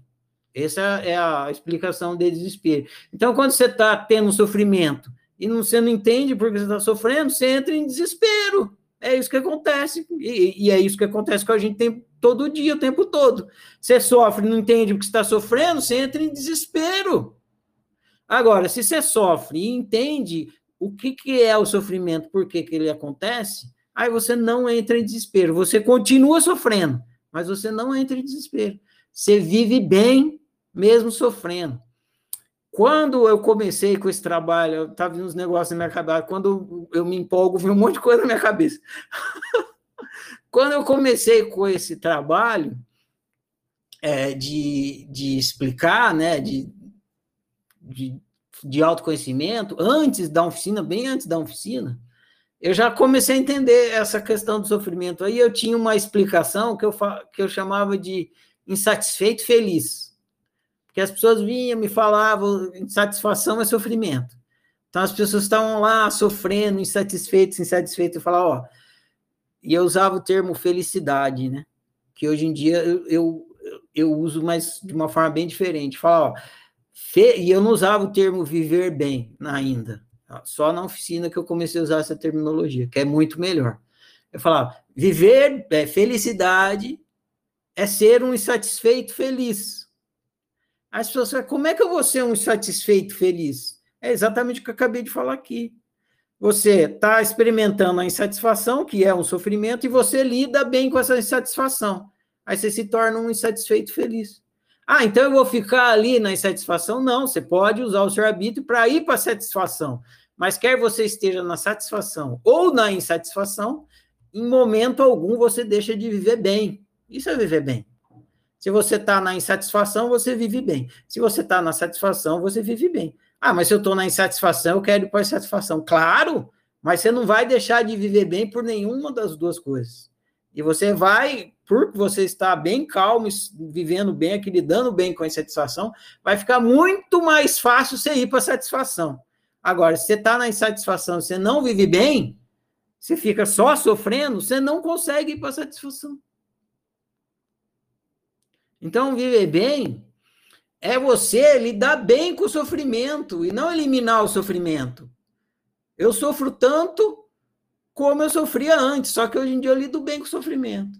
Claro, se você lida bem com ele, como ele é um mensageiro, ele vai embora rápido. Então você acaba, digamos, sofrendo menos. Mas você sofre do mesmo jeito, ninguém deixa de sofrer. Você entra na experiência humana sofrendo, atravessa ela inteira sofrendo e termina sofrendo. É assim. Se você tem a ilusão de que não é assim, você está na ilusão, porque é assim. Você começa sofrendo e vai atravessar ela inteira sofrendo. Agora, se você é uma pessoa que pratica autoconhecimento, você pode aprender a lidar bem com isso. E aí, toda vez que você sofrer, você, em vez de ficar só sofrendo, você vai usar o sofrimento para é, entender a mensagem que ele está te falando, produzir autoconhecimento e viver cada vez melhor e melhor. Então é isso. Eu vou passar a vez para a Luciana aqui. Para vocês verem, né? A gente está conversando sobre o tic-tac, mas vocês querem saber do sofrimento. É, é isso, né? É, o sofrimento é tão fundamental na experiência humana que toda hora a gente cai nele, porque é ele que incomoda, é essa merda. Mas não adianta, se a gente não construir o alicerce, as paredes, ele não vai entender como é que lida bem com o sofrimento. É, Daniele, depois vai você. Vou dar para a Luciana primeiro aqui, depois vai você, tá, Daniele? Pode falar, Luciana. Ei, Luciano, calma. Pronto, Luciano, pode falar. Boa noite, Ferrari. Boa noite a todos. Tá me ouvindo? Eu estou te ouvindo. Bom, então, é, quero aproveitar aí essa, essa fala e essa conversa aqui para voltar naquela questão minha lá. É, isso que você falou, por exemplo, né, de um satisfeito, uh, insatisfeito, feliz, por exemplo, é, que eu tinha colocado assim, que às vezes você opta por alguma coisa e, e o resultado, a realidade que você vai experimentar, você sabe que não é, é digamos assim, 100% feliz, 100% o que você queria. Por exemplo, o exemplo que você deu para para Jéssica, né? Então, eu quero ir para o shopping, eu quero né, ir, ir para o clube, a minha amiga quer ir para o shopping, né? E, e aí, então, eu tenho que fazer essa opção, né? Então, ou eu vou sozinha para o clube, ou eu tento fazer um acordo com ela, né? Sabendo que ela pode não cumprir, mas eu ir para o clube sozinha não seria tão legal, né? Então, assim, quando eu tenho é, essa lucidez, eu consigo olhar para isso. Eu consigo, tipo, olhar e entender. Bom, é, se eu já conheço a pessoa, olha, eu sei que ela não é de cumprir e tal, então eu quero ir sozinha, eu quero ir para o clube, tá? Mas eu quero ir sozinha, então aí eu vou fazer uma opção, eu vou optar ali com lucidez, eu vou escolher. Ah, não, então é melhor eu ir para o shopping mesmo, né? Que ela não vá para o clube, porque a minha preferência é essa. Ou não, eu quero ir tanto para o clube que para mim é melhor eu ir sozinha embora essa realidade, digamos assim, ela não é completamente feliz, não é completamente o que eu quero. Mas ali eu vou estar é, com essa, essa, esse autoconhecimento, me autoconhecendo, e eu vou estar é, buscando a minha felicidade. Quer dizer, é, me autorrealizando. É isso? Tô, tô errada ainda? Tô equivocada?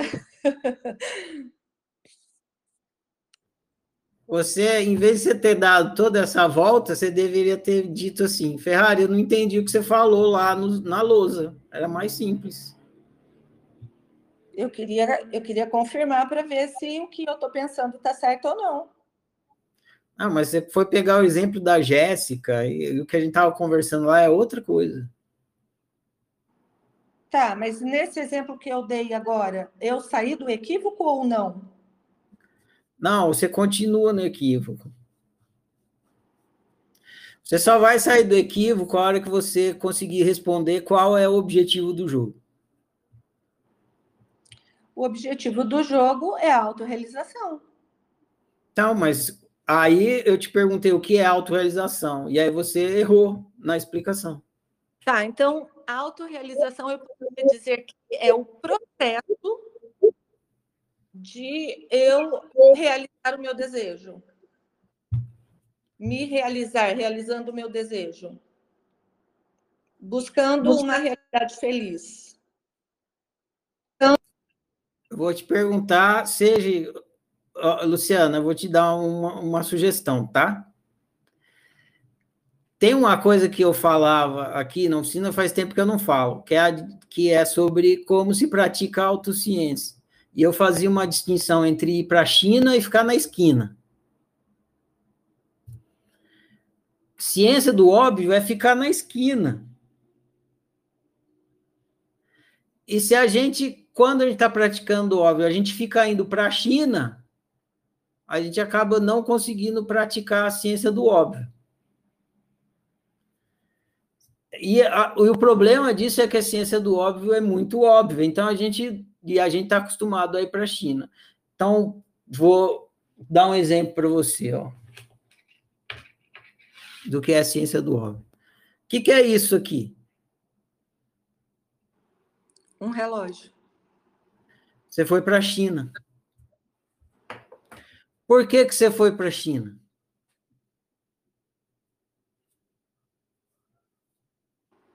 Não sei. Porque isso aqui é isso aqui. Óbvio. Entendeu?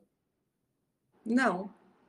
Relógio é uma coisa que você está agregando a isso aqui. Mas isso aqui, obviamente, é isso aqui. Imagina que eu mostrasse isso aqui para um extraterrestre. Aí eu falava: o que, que é isso aqui? Aí o extraterrestre ia dizer: isso aí é isso aí. Por quê? Porque ele não tem a cultura para grudar de falar: isso aqui é um relógio. Entende? A ciência do óbvio, ela fica no, no, no óbvio, na coisa tal como é. Ela vê o que é tal como é. E aí, às vezes, a gente tá, tem a cabeça cheia de cultura e cheia de lógica, então a gente olha para a coisa e perde o óbvio, para de ver a coisa que é tal como é e vai para as teorias que tem, para as lógicas que tem das coisas, e aí a gente perde o óbvio. Então, a pergunta para você é: o que é autorrealização?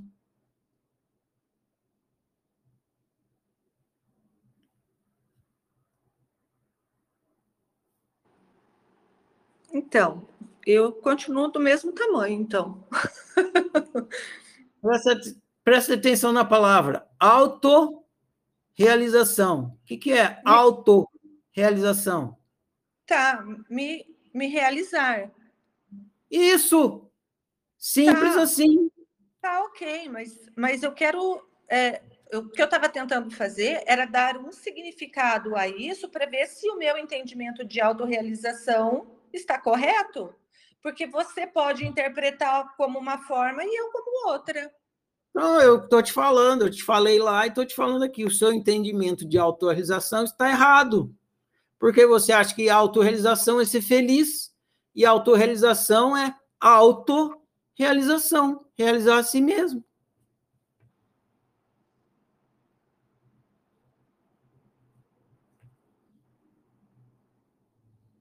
Entendeu?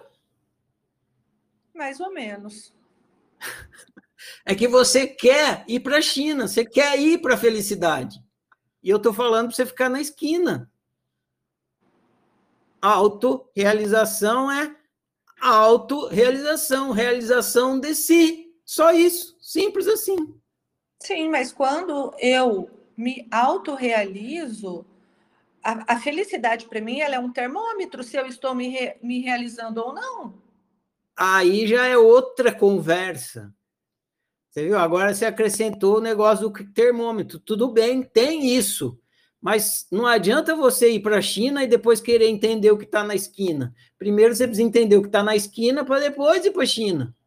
Então, se você não entender que autorrealização é autorrealização, depois você não vai entender as coisas que você precisa usar para realizar o seu processo de autorrealização.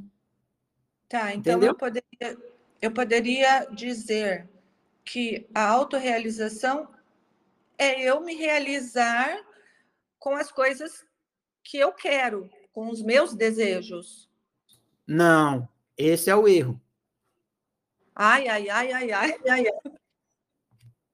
Autorrealização é você se autorrealizar, ponto, acabou, fecha o livro, fim da aula.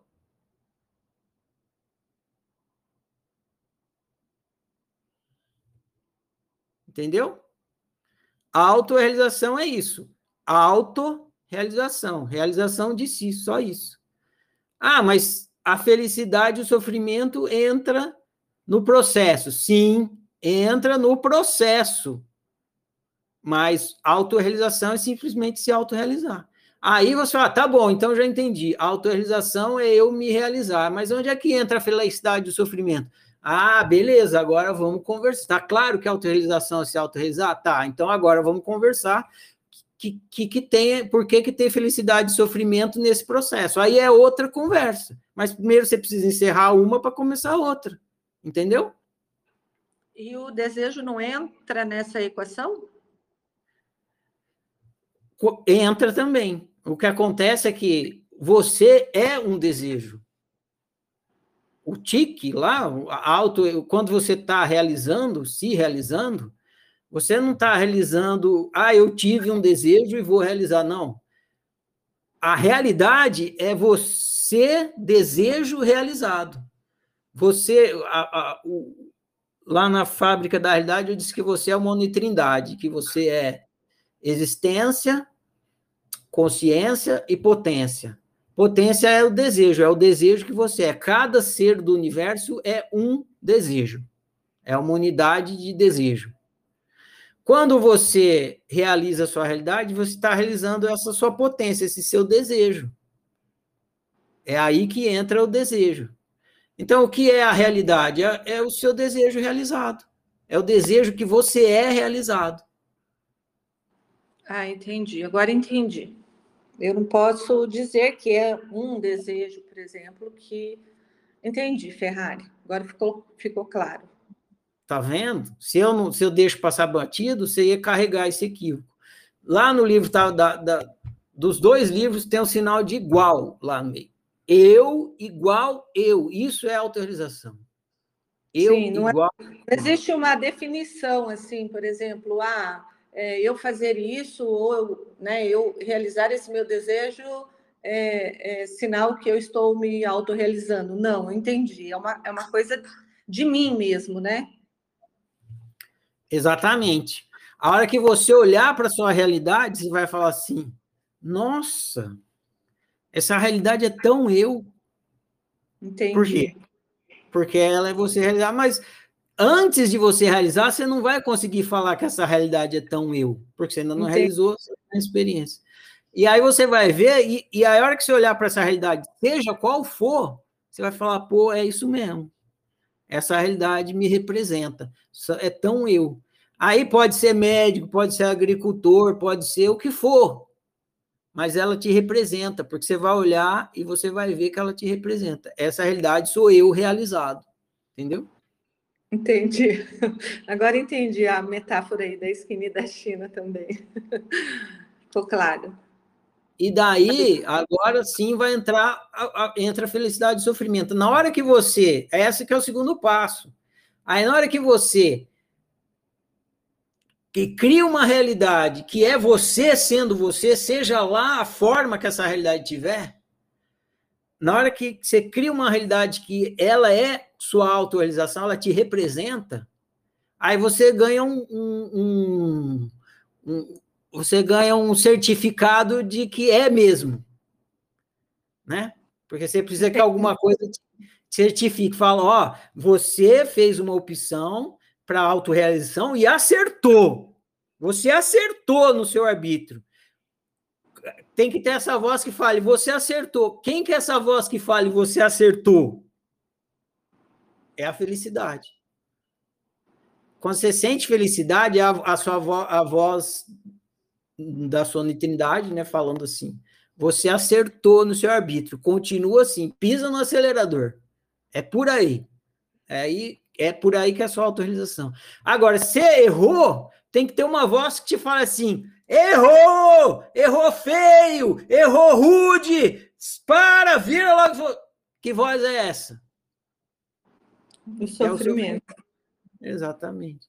Então é aí que entra a felicidade e o sofrimento, mas não é que você que a, a autorrealização é você estar feliz. Não, é que quando você acerta na autorrealização, vem essas duas vozes para você saber se acertou ou não errou. Essa é a função da felicidade e do sofrimento. Entendi, não, agora entendi sim. É, porque até imaginei aqui agora o porquê. Se você entender como felicidade, a sua autorrealização, talvez você fique buscando externamente, né? Tipo, ah, eu desejo fazer uma viagem. É, e aí você achar que fazer aquela viagem é você se autorrealizando, e na verdade não é. É, porque você pode ser que você faça a viagem e fala, porra, mas era para eu ser feliz aqui. Pois é. Você imaginou, mas optou errado. Não, é, não te realiza, logo você não vai ser feliz aqui. Aí você entende que, na verdade, está usando o arbítrio para se autorrealizar ou não.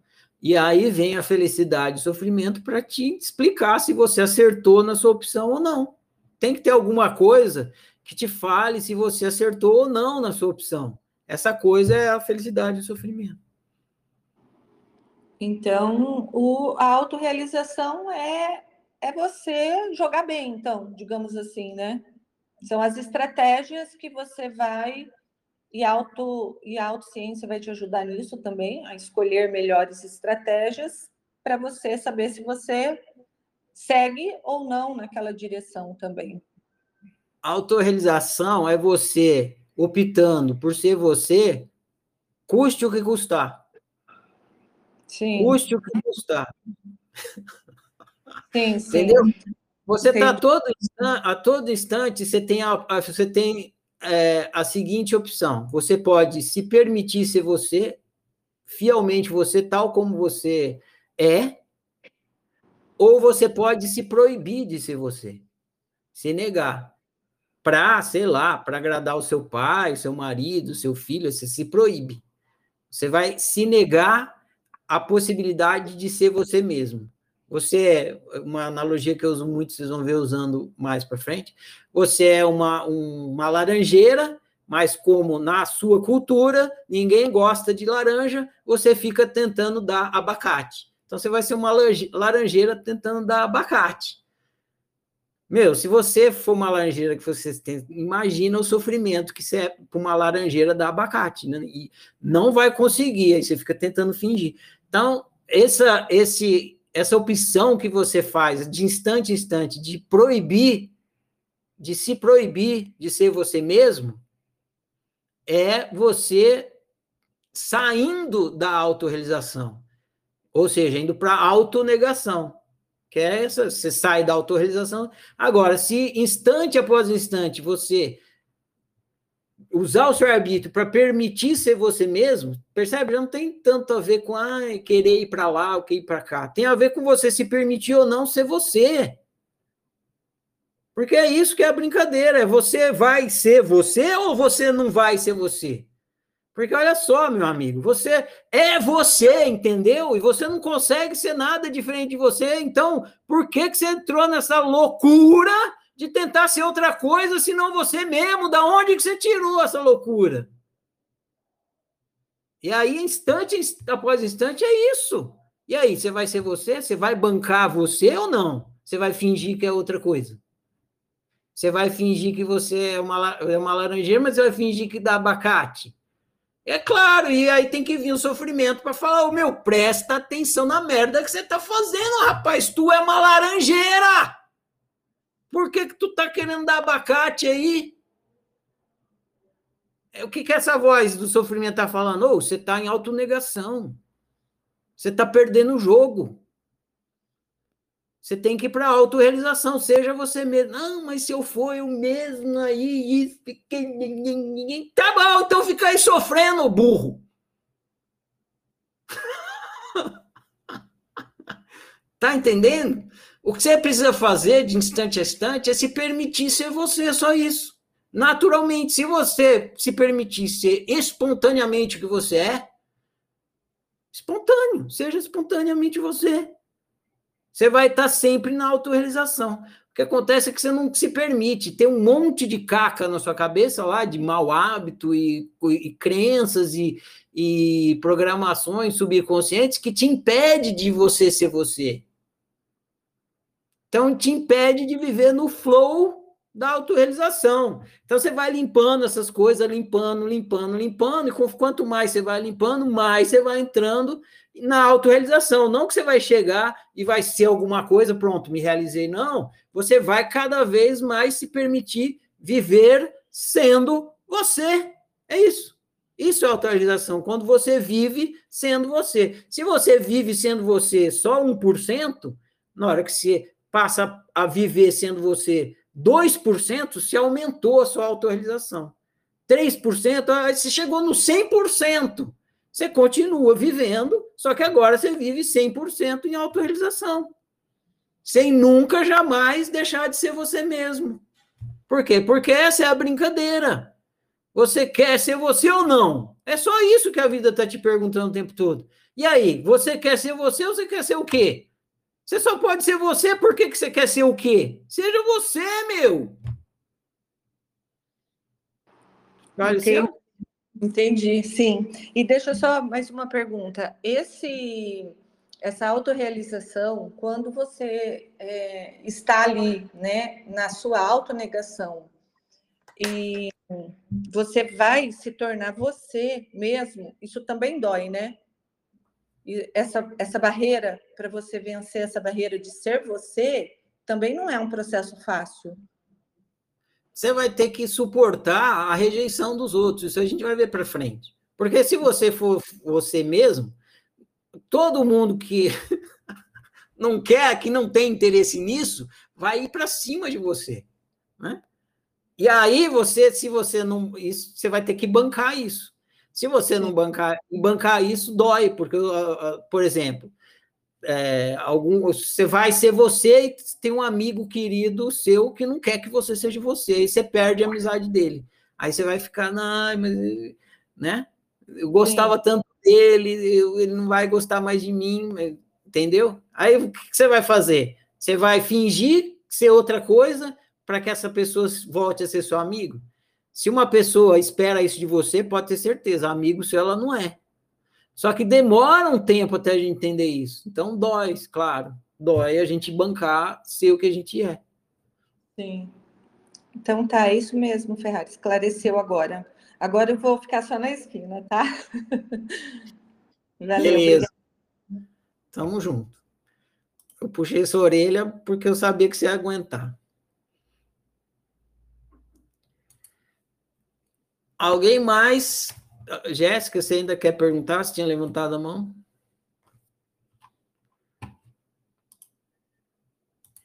Vai lá, Jéssica. Tá é, eu estou sem a luz aqui, então eu ah, não estou sem o velho, então eu não vou ligar a câmera.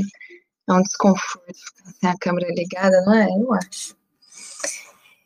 Enfim, é, eu esclareceu muito. Obrigada, Luciana. Eu falei, ah, eu também estava me perdendo. E dói para um caralho mesmo é, bancar, Nossa, eu quero, tô curiosa muito para saber das rejeições, eu não consigo normalmente bancar. É, fiquei pensando também, às vezes a gente tem que. Eu, na minha vida, olho e vejo que situações não dá para eu ser eu, porque algumas coisas estão em jogo. E aí, aí eu decido é, agir daquele. Aí até às vezes eu penso, mas isso também faz parte de quem eu sou, né? Mas enfim, aí eu fiquei, fiquei em dúvida com uma coisa lá um pouco atrás, que é assim, então tá, se a felicidade pode ser então um, um termômetro, né, e o sofrimento também, e aí se alguma, de, porque já aconteceu algumas vezes comigo, eu tá super feliz naquela situação, nossa, tá, é isso, feliz. No outro dia, depois de acordo numa ressaca moral do caralho, falando, o que, que eu vou fazer com isso? Da onde que isso surgiu? Por quê? E aí, o que é aquela felicidade se desfez. Ok. É... Para essa tem algumas outras algumas reflexões, mas o que eu queria também ajuda é para saber assim, e aí, tá, tem, tem vezes que tá tudo bem, eu tô feliz numa situação, fico feliz, e aí tô feliz com aquela nova situação, e aí de repente, às vezes um tempo depois, ou digo de semanas, meses, alguém faz um comentário que dá aquele start que eu falo, putz, e aí aquela situação que era toda feliz se estilhaça, e aí eu vejo com, outras com outra perspectiva. E aí? Que termômetro? É, é, é isso mesmo, né? De mudança, as coisas estão acontecendo? Como é? Me explica.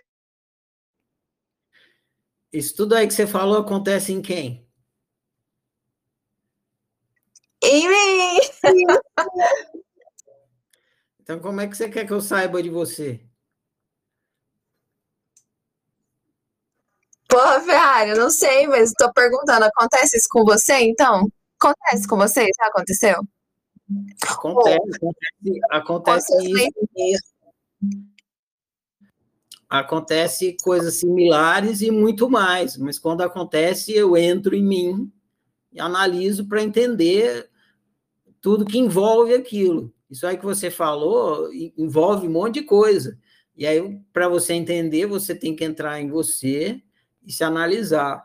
É, Existem três tipos de autoconhecimento. A gente estudou lá no primeiro livro da oficina, Ciência do Óbvio o autoconhecimento existencial, que é o que a gente está estudando agora, entendendo como é que funciona a criação de realidade, quem que é o ser que você é. Autoconhecimento psicológico, é como funciona a psique, e autoconhecimento pessoal. A, o autoconhecimento pessoal não dá para falar a respeito, porque cada um tem uma experiência pessoal diferente. Então, quando as coisas acontecem em você, tem vários ingredientes, várias circunstâncias que são específicas, particulares suas. Então, na hora que isso acontece com você, você pega o seu entendimento do entendimento psicológico e aplica no seu, no seu caso particular e pessoal, e daí você descobre, mas é o que cada um tem que fazer. Então, durante todo o ciclo de estudos, eu vou capacitando vocês para vocês se tornar, para tornar possível vocês conseguirem aplicar em si mesmos o autoconhecimento pessoal, porque eu não tenho como fazer isso pra, pelo outro. É quem faz isso pelo outro tenta fazer é um terapeuta, um psicólogo, mas ainda assim o terapeuta senta na frente do paciente, ouve um mês, às vezes meses, ouve a pessoa contando uma história para depois dar um feedback para ele. Então, não é assim, não tem resposta bolo de caixinha, tem que entender tudo que envolve a sua experiência e cada experiência pontual, ela não é só pontual, ela está ligada com a sua história inteira. É por isso que quando você chega no, num consultório e fala de uma coisa pontual, o cara chega e fala assim: então, me conta da sua infância. Não, mas eu estou falando do churrasco da semana passada. Então, meu amigo, mas você é uma pessoa que viveu uma vida inteira e o churrasco da semana passada tá ligado com o útero da sua mãe. Então, me conta do útero da sua mãe, entende? Não, não tem resposta de bolo de caixinha. A gente precisa analisar tudo na gente para entender uma situação pontual. Entendeu? Ajudou? Ajudou? Aham, ó, isso, isso ok. Eu só não tinha me, me percebido é, que era uma coisa individual. Eu achava que estava achava que, tava, que, era uma coisa assim que, que, a gente poderia avaliar como se fosse algo externo, que não fosse só meu, entendeu? Por isso que eu. Porque é óbvio mesmo que as coisas pessoais, você não tem como me dizer, né? Faz parte da minha história, enfim. Concordo, entendo. E. e é, tá bom, tá bom. então, vamos esperar. estiver falando do, do funcionamento psicológico e da convivência, dá para falar, porque tem coisas na estrutura da convivência que é padrão entre os seres humanos. Como é, por exemplo, o altruísmo é uma coisa padrão. Agora, o meu altruísmo é meu. Então, a gente dá para a gente falar do altruísmo, por exemplo. Mas agora, quando eu vou falar do meu altruísmo, ninguém mais vai entender por quê. Porque está ligado a toda a minha história, como é que eu construí, eu construí o meu próprio altruísmo. E, e cada um em si. Então, tem coisas que dá para entender, digamos assim, de forma geral, porque é geral, é para todo ser humano. Mas essas experiências pessoais que a gente tem, a gente que precisa analisar, embora elas tenham, estejam, estejam ligadas a coisas gerais que todos os seres humanos experimentam, mas quando é uma história, um caso nosso, aí é, é, isso aí é particular e a gente precisa analisar aquele caso.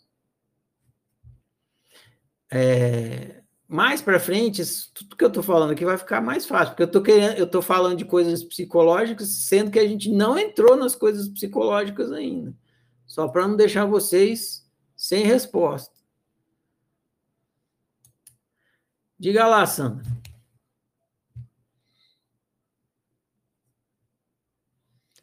Sandra, liberei seu microfone. Não, o Ferrari, não ergui a mão, não. Estou de boa aqui ouvindo. Ah, aqui, aqui apareceu a mãozinha azul. Ah, então, deve ter esbarrado sem querer. Falou.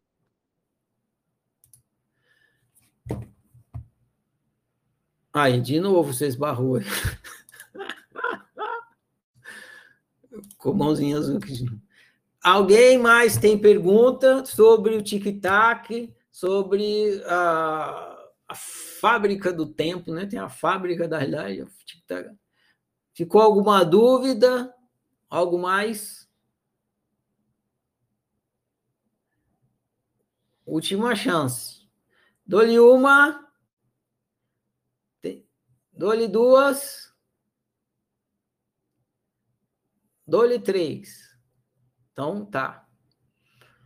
Ah, gente, quando eu pego no pé de vocês, eu estou fazendo isso pro pro bem de vocês, né? Porque tem alguma coisa ali que eu quero que ou fique bem destacado, que você não esqueça jamais, ou um buraco que eu não quero que você caia. E aí eu fico pegando o pé de vocês. É por isso. Então, não se acanhe de deixar de perguntar, porque ah, eu não vou perguntar, porque senão o Ferrari vai pegar no meu pé. Se isso acontecer, é, eu não estou fazendo isso para para te qual é a palavra? Para te encher o saco. Estou fazendo isso pros, pedagogicamente. É isso que eu queria dizer. Diga lá, Luana, tá liberado.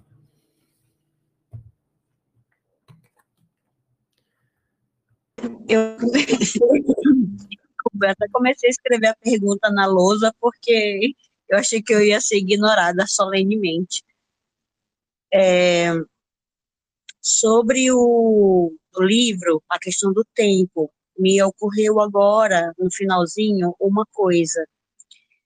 É, o tempo, você falou mais cedo no início da aula que o tempo ele é cíclico, mas é, eu, eu, eu fiquei com a dificuldade de pensar nele cíclico, porque para mim cíclico significa de repetir sempre as mesmas coisas, as mesmas coisas.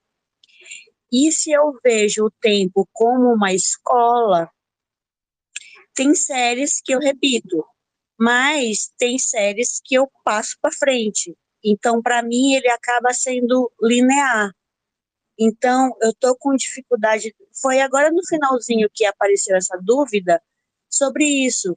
O tempo ele é cíclico, eu vou estar tá sempre repetindo, porque para mim cíclico significa cair sempre no mesmo buraco, na mesma pedra, na mesma. Na, topando as mesmas coisas. E linear não, significa que pelo menos de tempos em tempos eu consigo passar de classe nessa escola, consigo dar um salto adiante. E, e aí, para mim, ele já deixa de ser cíclico e, e, e vai para frente. Entendeu a minha pergunta? Entendi. Você pode pensar assim. É, tem várias maneiras de você pensar um ciclo, né? Você pode dizer assim, você pode. Você está numa escola se você tem aula de sete matérias.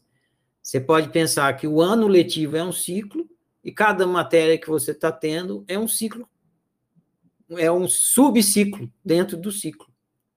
Então você tem você tem o ano inteiro e, e, dentro de cada matéria um ciclozinho. Aí você passa de ano em algumas matérias e não passa em outra. Às vezes você não passar de ano, se a escola não tiver DP, né?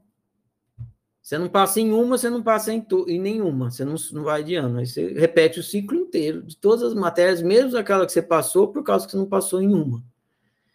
Se a matéria tem DP, se a escola tem DP, aí você vai para o próximo ano, mas você, naquele ciclo daquela matéria você ainda não passou, você ainda continua preso naquele ciclo. Você pode entender assim. Ah, então depende de como que você, de que, como que você entende o ciclo, né? Você, pode colocar um ciclo maior com ciclos menores dentro, enfim. E outra coisa que você você está querendo postular uma evolução, né? Eu, eu, eu evoluí, e é isso que você está querendo colocar em linha reta. Eu estava no ponto A, que eu não sabia nada, e agora eu já li, né? passei para frente. Aí você pode pensar assim num, num cilindro. Né? um cilindro. O que é um cilindro? É um monte de círculos, né? É um círculo em cima do outro. Então você está num círculo aqui. Aí a hora que você passa, você vai por círculo de cima, por círculo de cima, você vai ter um cilindro. E aí você consegue ter o ciclo e, ao mesmo tempo, essa evolução que você está tendo. É uma imagem que você pode ter. Mas é, o principal é você entender que se você é, não aprender o que você tem para aprender ali, você vai continuar, você vai repetir, vai ter o replay, você vai fazer aquele ciclo de novo. O que você está perguntando ajuda a eu trazer a, a lembrança de que amanhã a gente vai conversar sobre o filme Feitiço do Tempo. E o Feitiço do Tempo ilustra exatamente isso. Que você, a pessoa fica presa no ciclo do tempo ali, do mesmo dia, do mesmo dia, até que ela entende, aprende a lição e avança. Então, se você está num ciclo, e toda vez nesse ciclo você cai no buraco, você cai no buraco, você cai no buraco, aí você tem a aprendizagem, aí você sai daquele ciclo de cair naquele buraco. Ah, mas eu caio nos outros buracos, daquele outro ciclo. Você pode pensar em vários ciclos. Então é isso, né? Você constrói a imagem assim que mais te agradar, mas que o tempo é cíclico é. Se você observar, você vai ver que, que é uma hora? É uma, o que, que é um minuto? É um ciclo. O que é um segundo? É um ciclo. Tudo é um ciclo. Volta sempre no começo. Não é assim. Não é uma linha reta. Agora, você está querendo uma evolução, e a evolução sempre é uma coisa assim, né? Não volta lá. Então, é só você pensar num cilindro. Tem muita gente que fala em aspiral, né? Uma espiral também são ciclos assim, que na hora que você dá uma outra espiral, é que você está dando um outro ciclo mas chama-se uma oitava acima. Você dá um outro ciclo, uma oitava acima. Você vai, vai. Mas é cíclico, a aprendizagem é cíclica. E você fica ali repetindo, repetindo, repetindo. Até que você entende, aí você não precisa mais repetir. Então, o principal é entender isso. O que te, o que te liberta de, da repetição é a aprendizagem. Enquanto não acontece a aprendizagem, a essência é essa, né? O tempo é uma escola, que nem eu falei lá no outro falante.